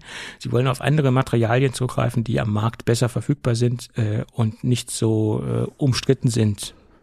Ja, also das nächste große Ding bei Autobatterien ist ja gerade diese, oder ist ja wahrscheinlich Natrium-Ionen-Akkus, dann kommst du ja ohne Lithium äh, dann hin. Wobei Lithium, denke ich mal, jetzt weniger das Problem ist wie Kobalt. Äh, es gibt unter anderem in Europa ja große Lithiumvorkommen, ähm, das wäre jetzt nicht das Problem, wenn du sagst, okay, wir müssen alleine schon auf die, äh, wegen äh, oder aufgrund der Versorgung mit äh, seltenen Erden müssen wir halt von China loskommen. Ähm, Kobalt ist ja auch gerade die Diskussion, was jetzt die Produktionsverfahren beziehungsweise die Art und Weise, wie halt das geschürft wird in Afrika, ist ja so ein großes Thema, ja, was man ja Apple ja auch immer wieder vorhält. Wobei mhm. ich mich ja immer wieder frage, klar kann man da Apple mit in die Verantwortung reinholen und das äh, auch entsprechend ansprechen. Aber das ist, betrifft ja jeden Akkuhersteller. Ja, genau. Ähm, klar, Apple als kann man immer gerne wieder zitieren, äh, mhm. äh, aber wie gesagt, es betrifft ja alle Hersteller. Ähm, Apple hat ja gerade auch äh, beim letzten Mal ja das Thema ähm, angesprochen, was ja jetzt auch gerade Recycling betrifft. Ähm, das äh, oder die Verfügbarkeit von den von diesen Materialien im Recycling wächst ja jetzt auch ja, weil ja auch immer mehr von den äh, von den oder auch gerade Akkus ja ins Recycling reingeht. Ja. Also wird ja auch der Anteil an recycelten Materialien höher. Klar, wird trotzdem mehr benötigt ähm, an Material, als aus dem Recycling kommt, mhm. gar keine Frage. Ähm, aber spannend wird es, wenn Apple wirklich eigene Batterietechnik hätte, ja. die halt komplett darauf verzichten kann. Ja. Ähm, das wäre eine Ansage, gerade auch in der Größenordnung wie Apple mhm. die Akkus verbaut. Wenn man sich alleine mal äh, anguckt, was oder welche Mengen an Material die brauchen oder an Akkus sie auch brauchen für die iPhones. Ja, ja nur mal diesen Bereich. Ja. Wenn du sagst, du kommst da weg, ja, von, äh, von Kobalt, beziehungsweise generell auch Lithium, ähm, das wäre schon mal eine Ansage. Ja. Ja. Ähm, es ist halt die Frage, wie weit ist es halt weg und mhm. was genau würde halt die Technik beinhalten. Ähm, aber es ist auf jeden Fall ein sehr spannendes Thema, ähm, was, denke ich mal, die nächsten Jahre auf jeden Fall akut oder noch akuter werden wird. Ja. Ähm, weil ja immer auch wieder die Rede ist, ja, und mit der Umstellung der Autos und es geht ja alles schon äh, gar nicht, weil wir auch so viele Rohstoffe gar nicht haben. Mhm. Ja, was viele Leute immer, oder die, viele gehen halt bei der Diskussion immer vom Status quo aus. Ja, das von ist dem richtig. aktuellen Stand ja. in der Batterietechnik, aber die wird sich die nächsten Jahre ja auch weiterentwickeln. Und gerade im Automobilbereich, wie gesagt, erwarten wir eigentlich diese Natrium-Ionen-Akkus jetzt demnächst in Stückzahlen. Mhm. Ja, dass Autohersteller die auch dann wirklich äh, in ihren Serien verbauen können. Mhm. Ja. Und ähm, alleine, wenn das schon mal kommt, bin ich mal gespannt, was es generell auch für den Rohstoffmarkt betrifft. Ja. Ähm, inwieweit da dann auch gerade für diese äh, oder gerade auch für Kobalt mhm. ähm, eventuell die Preise noch sinken, mhm. beziehungsweise was es für die Leute vor Ort hat, ja, für mhm. die das zwar ein scheiß Job ist, mhm. aber teilweise ja die einzige Möglichkeit, überhaupt ein bisschen Geld zu verdienen. Das ist richtig. Das ist halt auch wieder die Frage, äh, egal wie scheiße die, die Bedingungen für die Leute vor Ort sind, ja, immerhin gehen sie mit, ein paar, auch wenn es, wie gesagt, nur, ja, so schlimm es klingt, nur ein paar Cent sind, ja, mit dem sie da rausgehen. Ähm, Gerade auch, ja, leider ja Kinder, die da eingesetzt werden oder die halt dort arbeiten, ähm, ähm, ist es ja trotzdem eine Einnahme oder die einzige Dienstmöglichkeit, die sie haben. Ähm, klar wünscht man, diese stehen bessere äh, Möglichkeit oder äh, bessere Bedingungen vor Ort, ja, und auch einen besseren Verdienst. Das Problem ist halt, äh, dass, wie gesagt, das vielleicht die einzige Möglichkeit ist, wie sie überhaupt Geld verdienen können. Ja. Ähm, deswegen, wenn da wirklich jetzt alternative ähm, Verfahren kommen, ähm, ist halt da auch wieder die Frage, was bedeutet es dann letztendlich für die Mine vor Ort? Ja. ich denke, die Nachfrage ist nach wie vor so hoch, dass das erstmal nicht viel Einfluss haben wird, mhm. ähm, was jetzt die, die, die Preise und den Markt generell betrifft. Ähm, ich hoffe, dass sich die Situation vor Ort definitiv verbessert, ja, weil zwei, drei Bilder, die man gesehen hat, äh, da schon nicht ohne sind und einen da auch fragen lassen, ja, wie wenig Einfluss Firmen, die mehr als ein Kilo im Jahr kaufen, dann hm. tatsächlich auf die Produzenten vor Ort haben, ja. Ähm, weil man ja doch äh, auch gerade als großer Abnehmer ja doch ein bisschen Einfluss da nehmen kann. Ja, mhm. und Apple das ja auch immer sagt, dass sie versuchen, oder was, was heißt versuchen, dass sie halt ihre Lieferkette entsprechend ähm, halt äh, da auch äh, Standards umsetzen wollen. Ähm, ich denke mal, das ist mit ein Grund, warum sie auch weg wollen davon. Das ist, denke ich, einer der Gründe, aber ich denke. Weil die Kritik die letzten Jahre so groß geworden ist. Ja. An der Förderung von Kobalt. Wie gesagt, nicht nur jetzt beim Einsatz von Apple, weil das betrifft ja generell alle, die Kobalt einkaufen. Mhm. Irgendwo, ja, alleine schon aufgrund der Versorgungslage und der Verfügbarkeit am Markt, wird irgendwo, wo Kobalt eingesetzt wird, auch was aus dieser Mine dabei sein, ja, wo mhm. du die Bilder halt gesehen hast. Und ich denke, auch aufgrund des Drucks, der einfach aus der Öffentlichkeit kommt, will Apple da weg. Wie gesagt, okay, egal woher der Druck kommt, weg davon ist auf jeden Fall, denke ich mal, kein schlechter, also ist auf jeden Fall der richtige Schritt.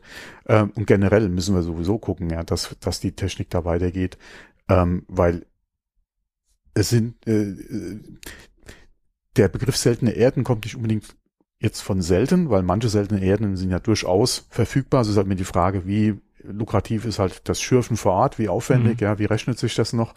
Ähm, aber ähm, wenn du darauf verzichten kannst, gerade weil halt die meisten seltenen Erden halt regional sehr begrenzt sind und man da nicht unbedingt Einfluss drauf nehmen kann, beziehungsweise voraussagen kann, auch wie sich die Regierung vor Ort halt äh, die nächsten Jahre positioniert, macht es definitiv Sinn, da wegzukommen und halt so mög möglichst Materialien zu verwenden, die halt sehr gut verfügbar sind, ja.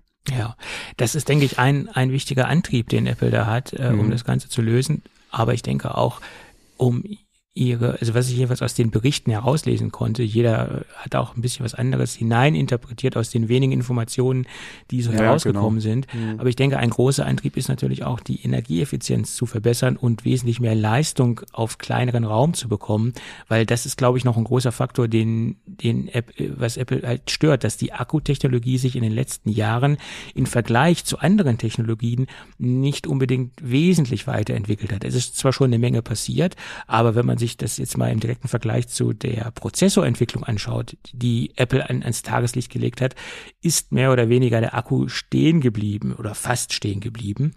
Und das stört Apple, denke ich, ganz, ganz groß, äh, dass, dass da keine signifikante Entwicklung gibt. Und sie wollen sich da halt freischwimmen, genauso wie sie sich von ähm, äh, Intel abgekapselt haben oder emanzipiert haben und eigene Prozessoren rausgebracht haben, äh, denke ich, werden sie jetzt auch diesen Akkumarkt ähm, nicht angreifen, sondern sie werden sich einfach davon abkoppeln und ihr eigenes System, ihre eigene Technologie entwickeln. Das, das ist letztendlich äh, nur eine logische Konsequenz aus dem ganzen äh, Fortschreiten der, der Firma Apple, wie sie in den letzten Jahren agiert haben, wenn man sich die SoCs anschaut etc. Und das war ja auch mal so, na, es gab mal vor, vor ein paar Jahren, fast schon, glaube ich, ein Jahrzehnt von irgendeinem Apple äh, äh, Manager die Aussage, dass sie mehr oder weniger sich von allen Dingen äh, unabhängiger machen wollen. Und äh, das ist, denke ich, nur eine logische Fortführung ihrer Philosophie. Und wenn sie den Markt Akkutechnik so revolutionieren würden, könnten, wie sie das mit den SoCs geschafft haben, na dann holler die Waldweh, dann haben wir wirklich ein Akkuwunder zu erwarten. Mm, das denke ich jetzt eher mal weniger, weil ja klar kannst du sagen, äh, jeder kann auch ARM lizenzieren beziehungsweise Chips entwickeln und äh, Apple war jetzt den, hatte ich äh, genauso entwickeln ja viele an der Batterietechnik, aber ich denke nicht,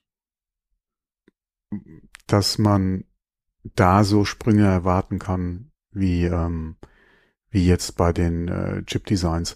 Weil gerade wenn man mal sich so die Natrium-Akkutechnik äh, anguckt, hast du da ja das Problem mit der Energiedichte. Ja. Die ist nicht ganz so wie bei den Lithium-Ionen-Akkus. Mhm. Du hast zwar andere Vorteile, sie sollen ja Temperatur, alle gerade niedrige Temperaturen besser vertragen.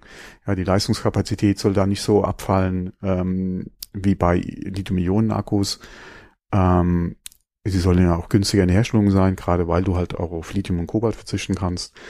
Ähm, aber äh, wie gesagt, energetisch ist halt so ein Thema. Ja. Und ähm, da ist deswegen ja auch die Frage, was an was arbeitet Apple? Ja, weil wenn es in diese Richtung geht, weil du hast angesprochen, höhere äh, oder ja. längere Batterielaufzeiten etc., ja. das würde eigentlich nicht unbedingt jetzt für Natrium sprechen. Mhm. Also weil du würdest da eigentlich bei gleicher Dichte weniger äh, Energie mhm. speichern können.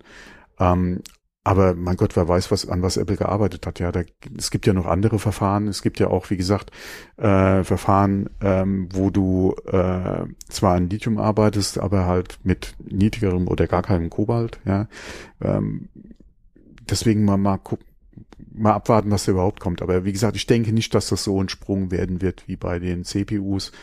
Ähm, aber wie gesagt, jeder Schritt hilft, gerade wenn es halt weggeht. Hm ja, von, von äh, Lithium oder von Kobalt, ja. Ähm, aber da muss man mal abwarten, inwieweit äh, oder was da Apple dann, dann letztendlich wirklich an, an Technik hat oder mhm. an der Lösung hat für die Batterien. Ähm, wenn man sagt, äh, es ist aus dem Projekt Titan entstanden, also aus der Autoentwicklung, mhm würde Natrium eigentlich naheliegen, weil das seit Jahren äh, so eine Alternative ist, an denen die Autobatteriehersteller eigentlich äh, entwickeln, beziehungsweise da Hoffnungen draufsetzen. Ähm, einige ja auch in der Kombination zwischen Natrium äh, und Lithium-Ionen-Akkus. Ja, muss man mal gucken, wann da wirklich dann die Stückzahlen, ja, und von welchen Herstellern die kommen. Ja, wahrscheinlich eher erstmal bei den chinesischen Herstellern. Ähm, aber ja, ja. Ich, wie gesagt, deswegen, mich würde mir interessieren, was, an was Apple da wirklich gar, oder wie die Lösung dann aussieht oder mhm. die, die Umsetzung bei Apple. Ähm, und ob sie es, und welchen Stückzahlen, vor allem für welche Geräte sie dann erstmal da äh, kommen oder das, das umsetzen oder, oder einsetzen wollten. Das ist die Frage. Letztendlich denke ich mal, das wird erstmal in einer Produktkategorie eingeführt, die jetzt nicht so Umsatz also äh, ähm, ja umsatzstark ist, also auch nicht so viel Stückzahlen generiert, ist meine Vermutung, bevor sie dann auf ähm, auf die iPhones gehen etc. Das ist das ist ja auch so das übliche Vorgehen bei Apple, wenn irgendwas Neues eingeführt wird, dass man da erstmal auf auf andere Gruppen ähm, Produktgruppen geht, die jetzt nicht so ähm, äh, umsatzträchtig sind. Vielleicht fangen sie beim Apple Pencil an. Weiß man nicht, keine Ahnung. Ja, keine Ahnung. Ja. Aber wie gesagt, interessant. Und es, es würde ja für Apple sehr viele Vorteile ergeben in ganz, ganz vielen Richtungen. Also von der Kontrolle angefangen etc. Also das haben wir eben auch alles schon besprochen. Das, das, ja, vielleicht äh, gehen wir auch ganz weg von, äh, von der Batterie und sind demnächst wieder bei der Kurbel. Ne? Ja. Ich habe ge gestern gerade eine Küchenwaage gesehen. Da ist ein Drehknopf drauf. Ja, mhm. den drehst du einmal und hast und kannst dann äh, die die Waage benutzen. Wie gesagt, die hat keinen Akku.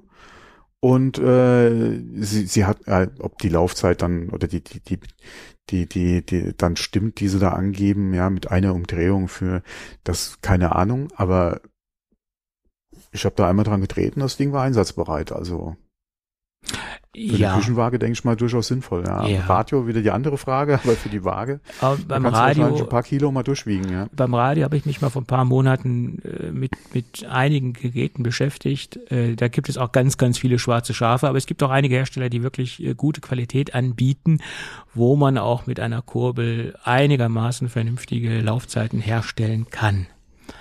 Und das klingt jetzt wieder so ein bisschen Prepper-mäßig, aber ein Radio mit einer Kurbel, ein vernünftiges Radio und eine Taschenlampe mit einer Kurbel, denke ich, ist jetzt nicht unbedingt die schlechteste Ausstattung. Ist meine Meinung.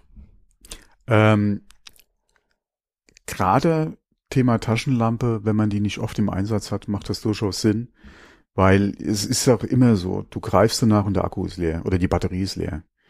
Deswegen, wie gesagt, macht da definitiv eine Kurbel Sinn, ja. Ähm, ich habe jetzt zuletzt auch gerade äh, welche gesehen, USB-Ladegeräte mit Kurbelbetrieb, ja, dass ja. du dann dein iPhone auch noch laden kannst, wenn der Strom weg ist. Inwieweit das natürlich dann noch Sinn macht, je nachdem, welche Katastrophe da auf einen zukommt, ist die andere Frage, weil funktioniert das Netz dann noch, ja. Das ist ja so ein großes Ding, ja.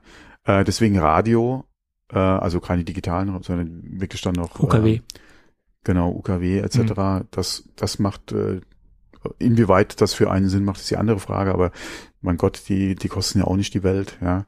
Ähm, das ja, aber wie gesagt, Taschenlampe macht definitiv Sinn. Weil wie es wie es der äh, Zufall will, du ja. greifst nach deiner, das, das, das muss ja keine Katastrophe sein, ja. Nein. Du hast nachts vielleicht irgendwo mal einen Stromausfall. Ja. ja. Das kann ja, kann ja wirklich mal passieren, auch bei uns in Deutschland. Äh, ja. Ähm, äh, oder es wird der Strom generell äh, irgendwo mal abgestellt äh, mhm. wegen äh, äh, Baumaßnahmen oder wegen einem Unfall, ja, wo der Strom halt einfach abgestellt werden muss.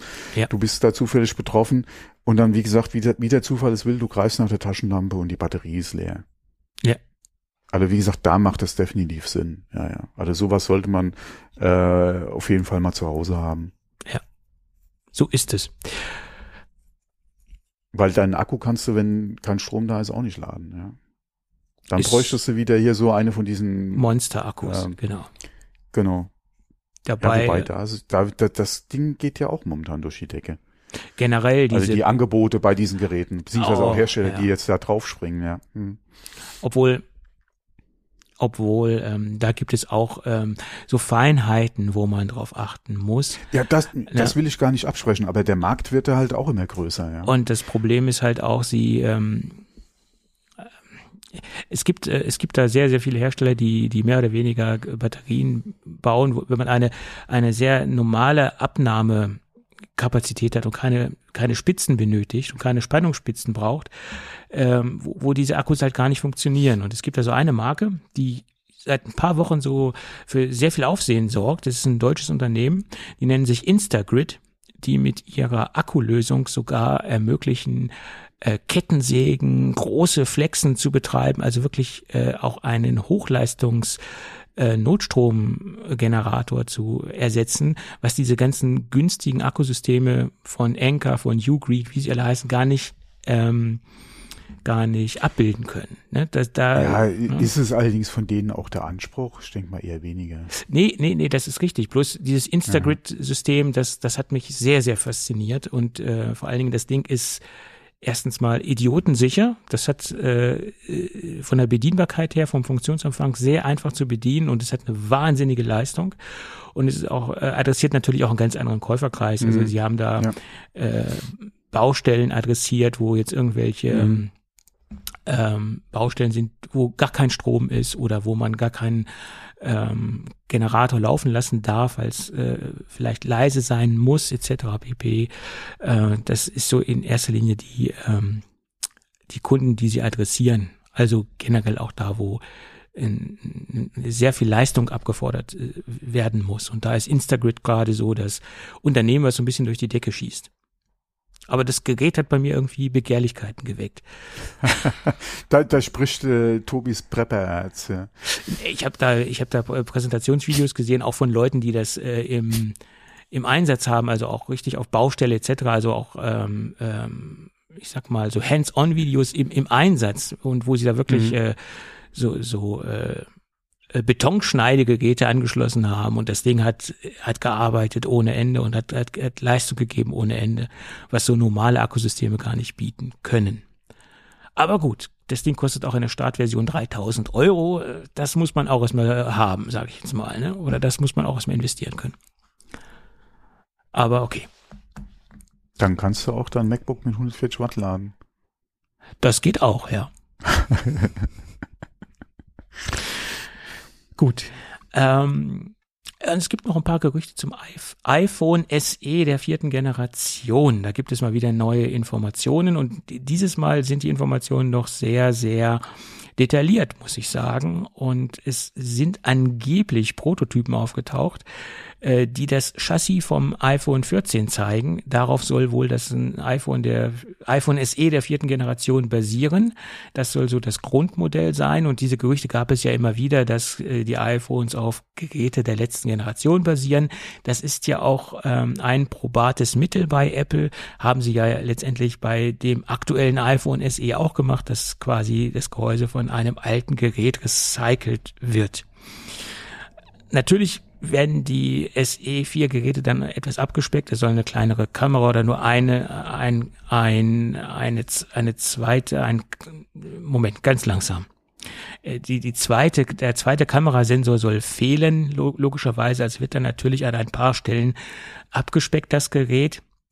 Und was auch ganz interessant ist, äh, man hat hier äh, auch ähm, die genauen Gewichtsangaben herauslesen können, was eigentlich dafür äh, was eigentlich dafür spricht, dass man wirklich auch Prototypen in der Hand gehabt hat und dass diese Prototypen auch wirklich irgendwie ähm, an Medien, an Journalisten, an Leaker gekommen sind. Ähm, nämlich 165 Gramm soll das Ding wiegen, im Gegensatz zu dem aktuellen I oder ja nicht ganz aktuellen iPhone 14, weil wir sind ja bei 15, im Gegensatz zu dem iPhone 14 mit 172 Gramm. Und diese Gramm oder dieser Gewichtsunterschied ist daraufhin zurückzuführen, dass, wie gesagt, ähm, eine zweite Kam ein zweiter Kamerasensor fehlt. Ja, das sind im Moment die aktuellsten Informationen zum iPhone SE der vierten Generation. Man vermutet, das soll dann irgendwann im nächsten Jahr auf den Markt kommen. Das wird dann aber auch Zeit. Und dann wäre dann auch endlich der Touchbutton, äh, hätte ich bald gesagt, wie heißt er denn offiziell? Jedenfalls der Button wäre dann weg. Das hm. äh, hätte man dann auch endlich eliminiert. Ja.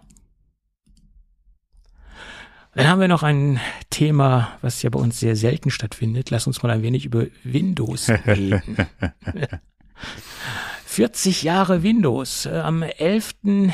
November 1993 wurde Windows 1.0 ja mehr oder weniger vorgestellt. Es war nicht der Marktstart, es wurde in New York im Plaza Hotel vorgestellt. Und die Präsentation war relativ elementar, relativ simpel gehalten. Man hat sich da einfach nur so ein paar Screenshots zusammengesch versteckt und zusammengebastelt.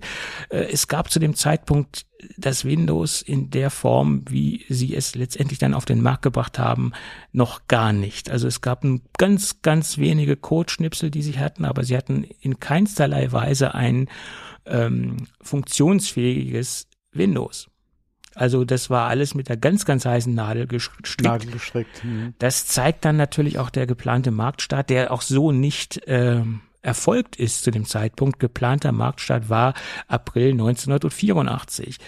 Ähm, das war ein, ein sehr eng gesteckter Zeitplan. Man muss dazu sagen, sie hatten auch so ein wenig Druck. Sie mussten auch mit dieser Ankündigung an den Markt gehen, weil sie zum damaligen Zeitpunkt auch von den Marktbegleitern wie IBM etc., HP hatte da auch einige äh, Ideen, ein, ein, eine grafische Benutzeroberfläche äh, an den Start zu bringen ähm, mussten sie auch ein bisschen Gas geben, um dass der Plan auch letztendlich aufgeht. Und deswegen hatten sie auch diesen Druck, diesen 10. November zu nehmen, wo sie das Ding quasi vorgestellt haben.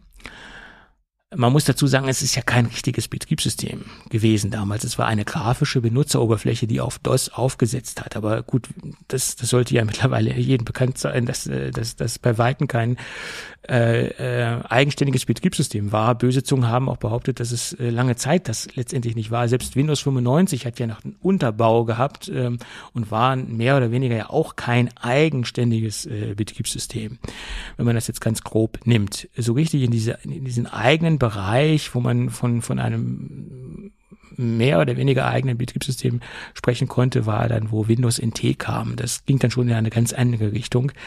Ähm, das hat dann aber so richtig erst Fahrt aufgenommen mit Windows NT 4.0. Nach meiner Meinung auch das eines der stabilsten Betriebssysteme, die äh, Microsoft jemals rausgebracht hat, ähm, muss man ihn äh, anerkennen. Windows NT 4.0 war schon ein, ein großer Schritt. Aber sei es drum. Wie gesagt, ge geplanter Marktstart war April 84. Das hat dann aber auch nicht geklappt. Da haben sie dann zwar nochmal eine, eine Präsentation gehabt und haben dann noch mal ein bisschen mehr gezeigt, aber der tatsächliche Marktstart war der 10. November 1985. Äh, zur Comdex äh, ging das Ding dann an den Start und der Startpreis war sehr moderat mit 99 äh, Dollar war das doch, äh, denke ich, äh, sehr erschwinglich. Allerdings konnte das ja auch noch nicht so viel, logischerweise. Und die Systemvoraussetzung war auch sehr übersichtlich. 256 Kilobyte RAM und man benötigte zwei Diskettenlaufwerke. Und Microsoft wollte das auch absichtlich so gestalten mit einer sehr niedrigen Einstiegsschwelle. Es gab von, äh, wie gesagt, von anderen Unternehmen äh, Ideen und Vorstellungen einer grafischen Benutzeroberfläche, die allerdings schon eine Festplatte benötigt haben. Und das ist natürlich ein Punkt, wo ähm, Microsoft vom Start an mit punkten konnte, weil in der Fläche hatten die wenigsten ein, eine Festplatte.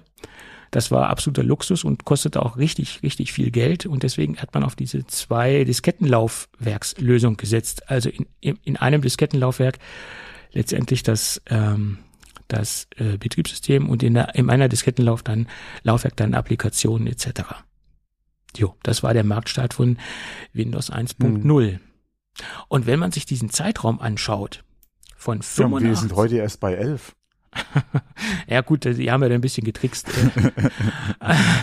und wenn man sich dann den, den, den Zeitraum anschaut, was von 85 bis 95 passiert ist, habe ich jetzt mal so diese steile These, dass diese zehn Jahre, die, was damals so entwicklungstechnisch passiert ist, wesentlich mehr passiert als heute in zehn Jahren Entwicklungszeit. Entweder ist das so über ein verklärter Blick auf die ganze Situation oder äh, es stimmt wirklich, weil von Windows 1.0 bis 95, da hat sich ja wahnsinnig äh, viel getan und das waren ja nur zehn Jahre.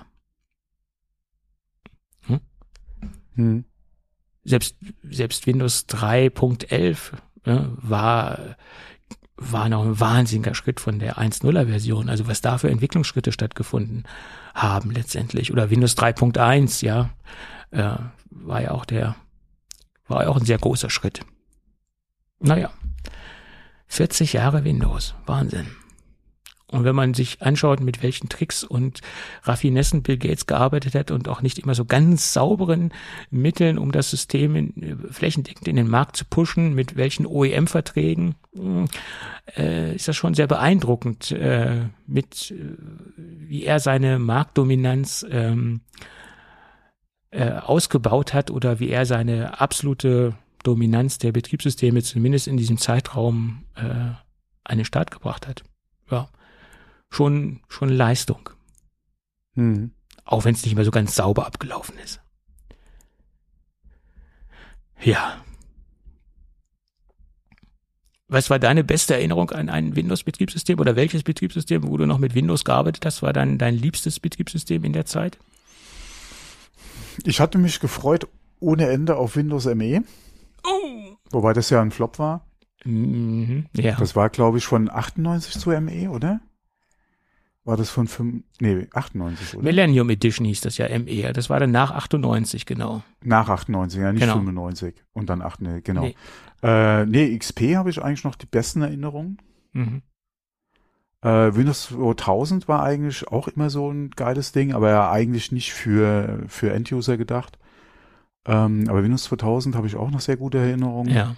Äh, wie gesagt, XP, äh, viele loben ja Windows 7 habe ich nie benutzt, Windows 8 nie benutzt. Ja. Ähm, erst wieder Kontakt gehabt mit Windows 10 und jetzt mit 11. Läuft äh, oder ist bei mir auch sehr gut gelaufen. Ja, äh, gerade 10 war, war nie ein Problem. Ähm, wie gesagt, 11 nur mal kurz gesehen. Ähm, aber das wäre eigentlich jetzt das Windows, wenn ein neuer Gaming-PC reinkäme, wäre eigentlich Windows 11. Ich habe jetzt von anderen nichts Schlechtes gehört über 11.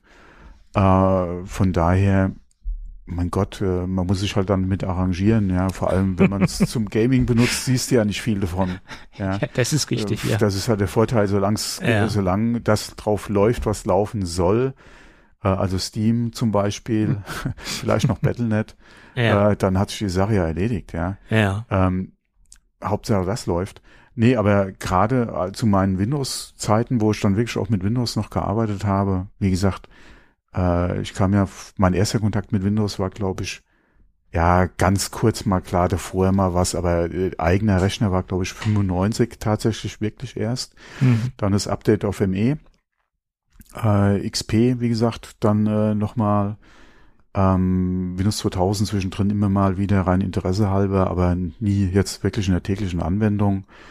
Ähm, ach, mein Gott, äh, ich hatte da, alle also mit Windows hatte ich nie wirklich ernsthaft Probleme. Ja. Okay. äh, aber ähm, ich, seit Jahren privat im Einsatz ja sowieso äh, Apple, macOS. Mhm. Von daher, ähm, wobei ich da auch wirklich erst mit macOS 10 äh, ja zu Apple kam. Mhm. Äh, vorher die Kontakte auch nie gehabt. Ähm, außer mal auf der Schule, ja, mit den alten, klar, die, die ja. was halt da damals so stand, aber mhm. ja auch nie länger oder ernsthaft. Und ähm, mein Gott, ich, viele meckern ja äh, oder, oder schimpfen auf Windows. Dem muss ich mich entziehen. Klar kann man da meckern, aber ja. ich kann auch mal über macOS 10 meckern. Ja. ähm, aber ja. Naja. Und wie gesagt, beruflich hast du sowieso mit Windows zu tun. Äh, ich nicht. Also ich. Ich habe meine Kunden mehr oder weniger ähm, nach einer Umorientierung unserer Firma äh, selbst ausgesucht, letztendlich. Oder besser gesagt, ich habe einfach handverlesen meine Tätigkeiten im, im Windows-Bereich eingestellt. Das hatte aber auch ähm, sehr, sehr, sehr viele Gründe und ich habe dann einfach die Not zur Tugend gemacht und bin dann mehr oder weniger in den Mac-Bereich eingestiegen. Aber zu den Zeiten, wo wir noch aktiv äh, im Unternehmen Windows äh, unterstützt haben und auch Windows-Netzwerke betreut haben, da, da waren meine letzten und positivsten Erfahrungen in Windows 2000 und Windows NT mhm. 4.0. Das waren so die, die stabilsten Rückblicke oder wo ich die. Ach, die, äh, NT 4.0, genau. NT 4.0, ja, ja. ja. Mhm. Das, das war eine Offenbarung an, an Systemstabilität, äh, was Microsoft mhm. da geboten hat. Ja. Und wie gesagt, an Windows 2000. Natürlich hat man inzwischen drin auch mit anderen Systemen Berührung gehabt, ähm, aber das, das waren so die positivsten Rückblicke in die, in die Windows-Welt. Ja. Also ich habe das NT 4.0 ja, Heute hast du ja geliebt. Home und Pro und nee, wie, wie nennt es sich heute? Home? Ja, Home? Ich glaube, weiß, weiß gar nicht, ob es heute noch Home gibt, kann ich ja gar nicht sagen. Äh, oh, ich weiß ob es die Unterscheidungen noch gibt. Jedenfalls bei, bei XP gab es diese Unterscheidungen Home und mhm. Professional und äh, da gab es halt diese Unterscheidungen letztendlich bei Windows XP zum Beispiel. Ich glaube, da haben sie das auch eingeführt, diese Entsch Unterscheidungen mit diesen Home und, und so weiter.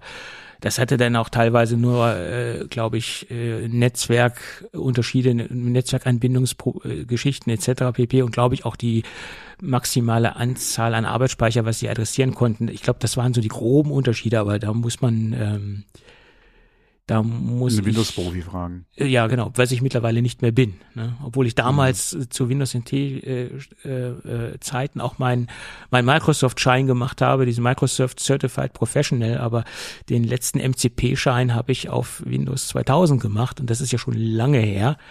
Und äh, bisschen, ja. mhm. äh, wie gesagt, das, das brauchte man dann eigentlich auch, um an Aufträge zu kommen. Wenn man sagt, man ist Microsoft Certified Professional, dann kam man natürlich auch an Kunden und an Aufträge. Und diese Ausbildungen bei Microsoft, die waren schon sehr fundiert. Also das, das kann ich jetzt denen nicht in Abrede stellen. Das war schon eine sehr gut und fundierte Ausbildung in dem Bereich. Und äh, auch wenn man sehr viel investiert hat in so einen MCP-Schein, aber ohne Schein kein Kunde oder weniger Kunden, sage ich jetzt mal. Das war damals die, die blanke Realität. Ja, aber NT 4.0 war schon ein, ein denkwürdiges Betriebssystem in meinen Augen und da hat Microsoft mhm. schon gute Arbeit geleistet. Ähm, und ob die das jetzt heute genauso tun, den tiefen Einblick habe ich halt nicht mehr. Man hat hier und da mal Berührungspunkte mit einem Windows-Rechner, aber nicht in dieser Tiefe, wie ich das damals mhm. hatte. Ganz, ganz klar. Ja. Und damals hatte ich auch die erste Berührung mit einem Multiprozessor-System äh, auf Intel-Basis. Mein erster Multiprozessorrechner mit Windows NT 4.0 war ein, ein Pentium 90, also zweimal Pentium 90 äh, Prozessoren, weil NT 4.0 konnte ja auch äh, zwei Prozessoren dementsprechend verwalten, was andere Betriebssysteme äh, aus dem Hause Microsoft damals ja noch nicht konnten. Ja, das war leistungstechnisch eine Offenbarung. Zwei Prozessoren und dann zweimal 90 Megahertz. Oh Mann, was hat man da gebastelt? Also wenn das heutzutage ein, ein, ein Jugendlicher hört, denkt er auch, von welchen Sachen reden die denn da? Zweimal 90 Megahertz. Das habe ich auf einer Luftpumpe heutzutage, aber na gut, sei es drum. Die Zeiten waren auch schön. Ja, dann lass uns doch äh, von schönen Zeiten in, in, in, in schöne Gadgets äh, und in die Kategorie der schönen Gadgets wechseln. Und da habe ich mal wieder was aus dem Hause Sateshi oder Sateki, wie man es auch nennen mag oder wie man es auch aussprechen mag. Und für was steht äh, Sateki? Ähm, sie stehen für vieles, aber sie stehen auch für sehr viele Variationen von Dogging Stations. Und so spreche ich heute mal wieder über eine neue Docking Station aus dem Hause Sateki, nämlich dem Dual Dock oder dem Dual Dock Stand inklusive NVMe SSD Enclosure. Und äh, dieses System oder diese Docking Station hat so ganz, ganz viele neue Ansätze, die so traditionelle und herkömmliche Docking Stations äh, so gar nicht bieten. Also das Ding hat mich aktuell überrascht und es ist derzeit, äh, ich betone derzeit, meine Docking Station der Wahl, die ich jetzt auch über einen mehr oder weniger längeren Zeitraum getestet habe und sie auch noch etwas längere Zeit testen werde.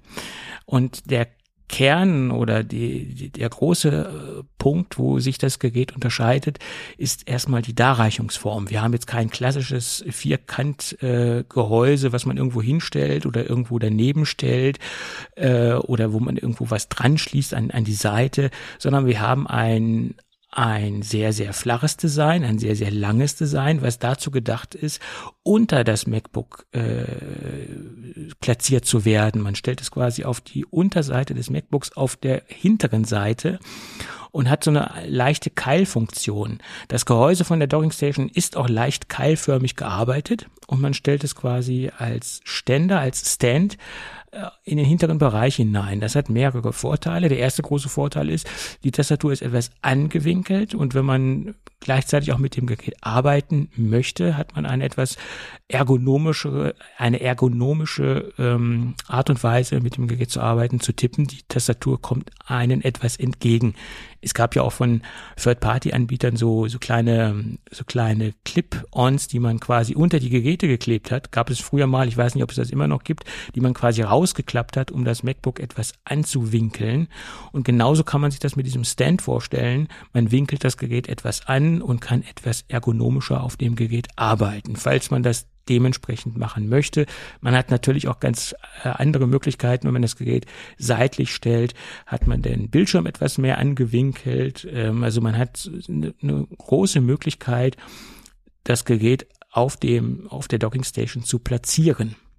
Ähm, man muss halt nicht direkt das Gerät vor sich stehen haben, man kann es halt dennoch frei auf dem Schreibtisch äh, positionieren, keine Frage.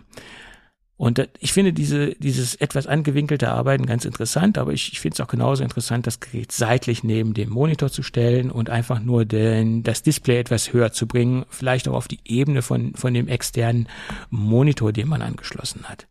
Der zweite Punkt ist, wo sich das Gerät großartig von anderen Docking Station unterscheidet.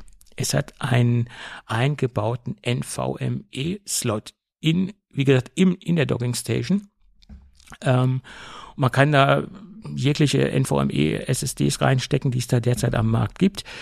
Äh, ich würde empfehlen, da jetzt keine extrem große, also von der Kapazität schon, da kann man so groß reinhängen, wie man möchte, oder was der Geld, Geldbeutel halt hergibt, aber von den Leistungsdaten da jetzt keine High-End Gen 4 SSD reinzukloppen, weil das bietet letztendlich die, äh, die, die USB-C-Übertragungstechnologie, die verbaut ist, gar nicht. Also man würde gar nicht so eine High-End SSD ausnutzen von der Performance. Also eine Standard NVMe SSD reicht hier vollkommen aus. Das ist nur meine Erfahrung oder mein Tipp, den ich letztendlich geben kann diesbezüglich. Aber das hat natürlich den Vorteil, man erweitert sein seine Speicherkapazität des, des Laptops, sofern man die Station mitführt oder sofern man im stationären Einsatz äh, etwas mehr Speicher benötigt. Ich habe das jetzt zurzeit so gelöst, sobald ich mein Gerät an die Dockingstation anschließe, äh, merkt er dann, oh, du hast jetzt längere Zeit kein Time Machine Backup gemacht, willst du jetzt auf deiner SSD ein Time Machine Backup fahren? Also ich lagere derzeit mein Time Machine Backup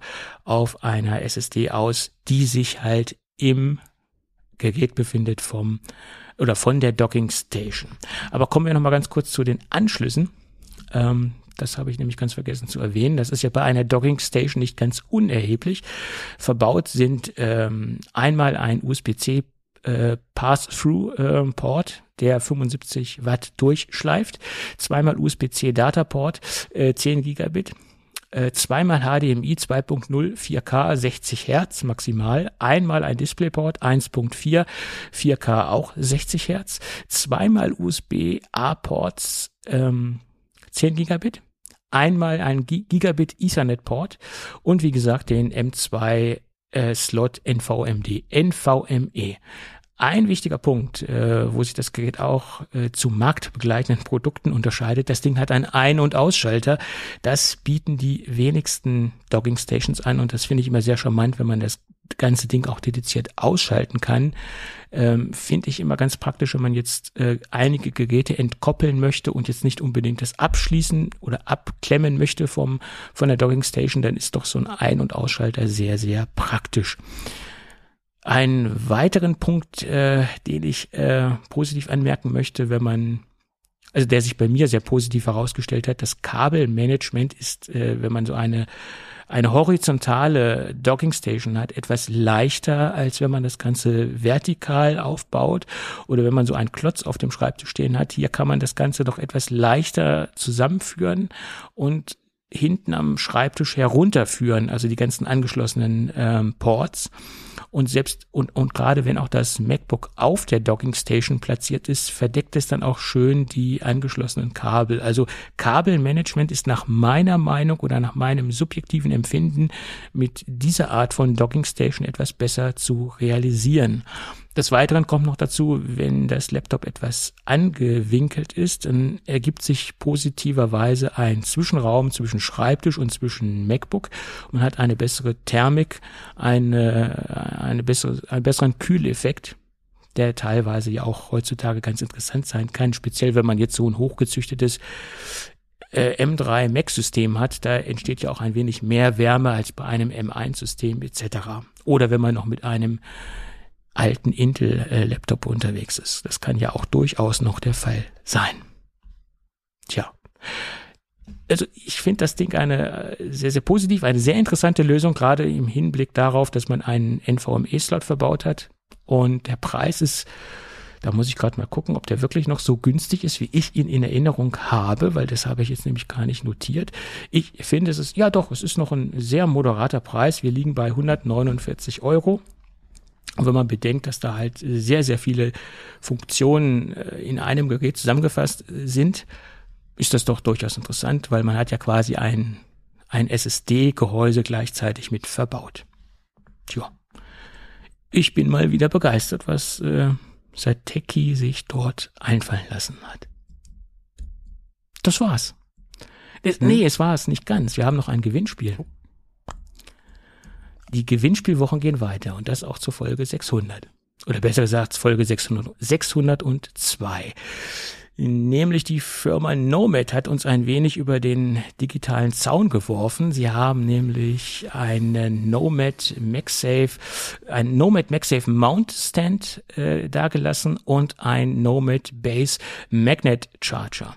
Hier gibt es dieses Mal zwei Gewinner. Diesbezüglich ist die Chance auch etwas größer, was abzustauben. Und die Teilnahme ist wie immer ganz einfach. Eine E-Mail an gewinnspielwochen.geek-café.de. Einsendeschluss ist äh, ja der nächste Freitag, sagen wir mal. Oder bis zur nächsten Sendung. Mhm. Mhm. Ja, gut, dann haben wir es doch. Oh, okay, wunderbar. Ja. Dann haben wir doch heute eine sehr kompakte Sendung am Start.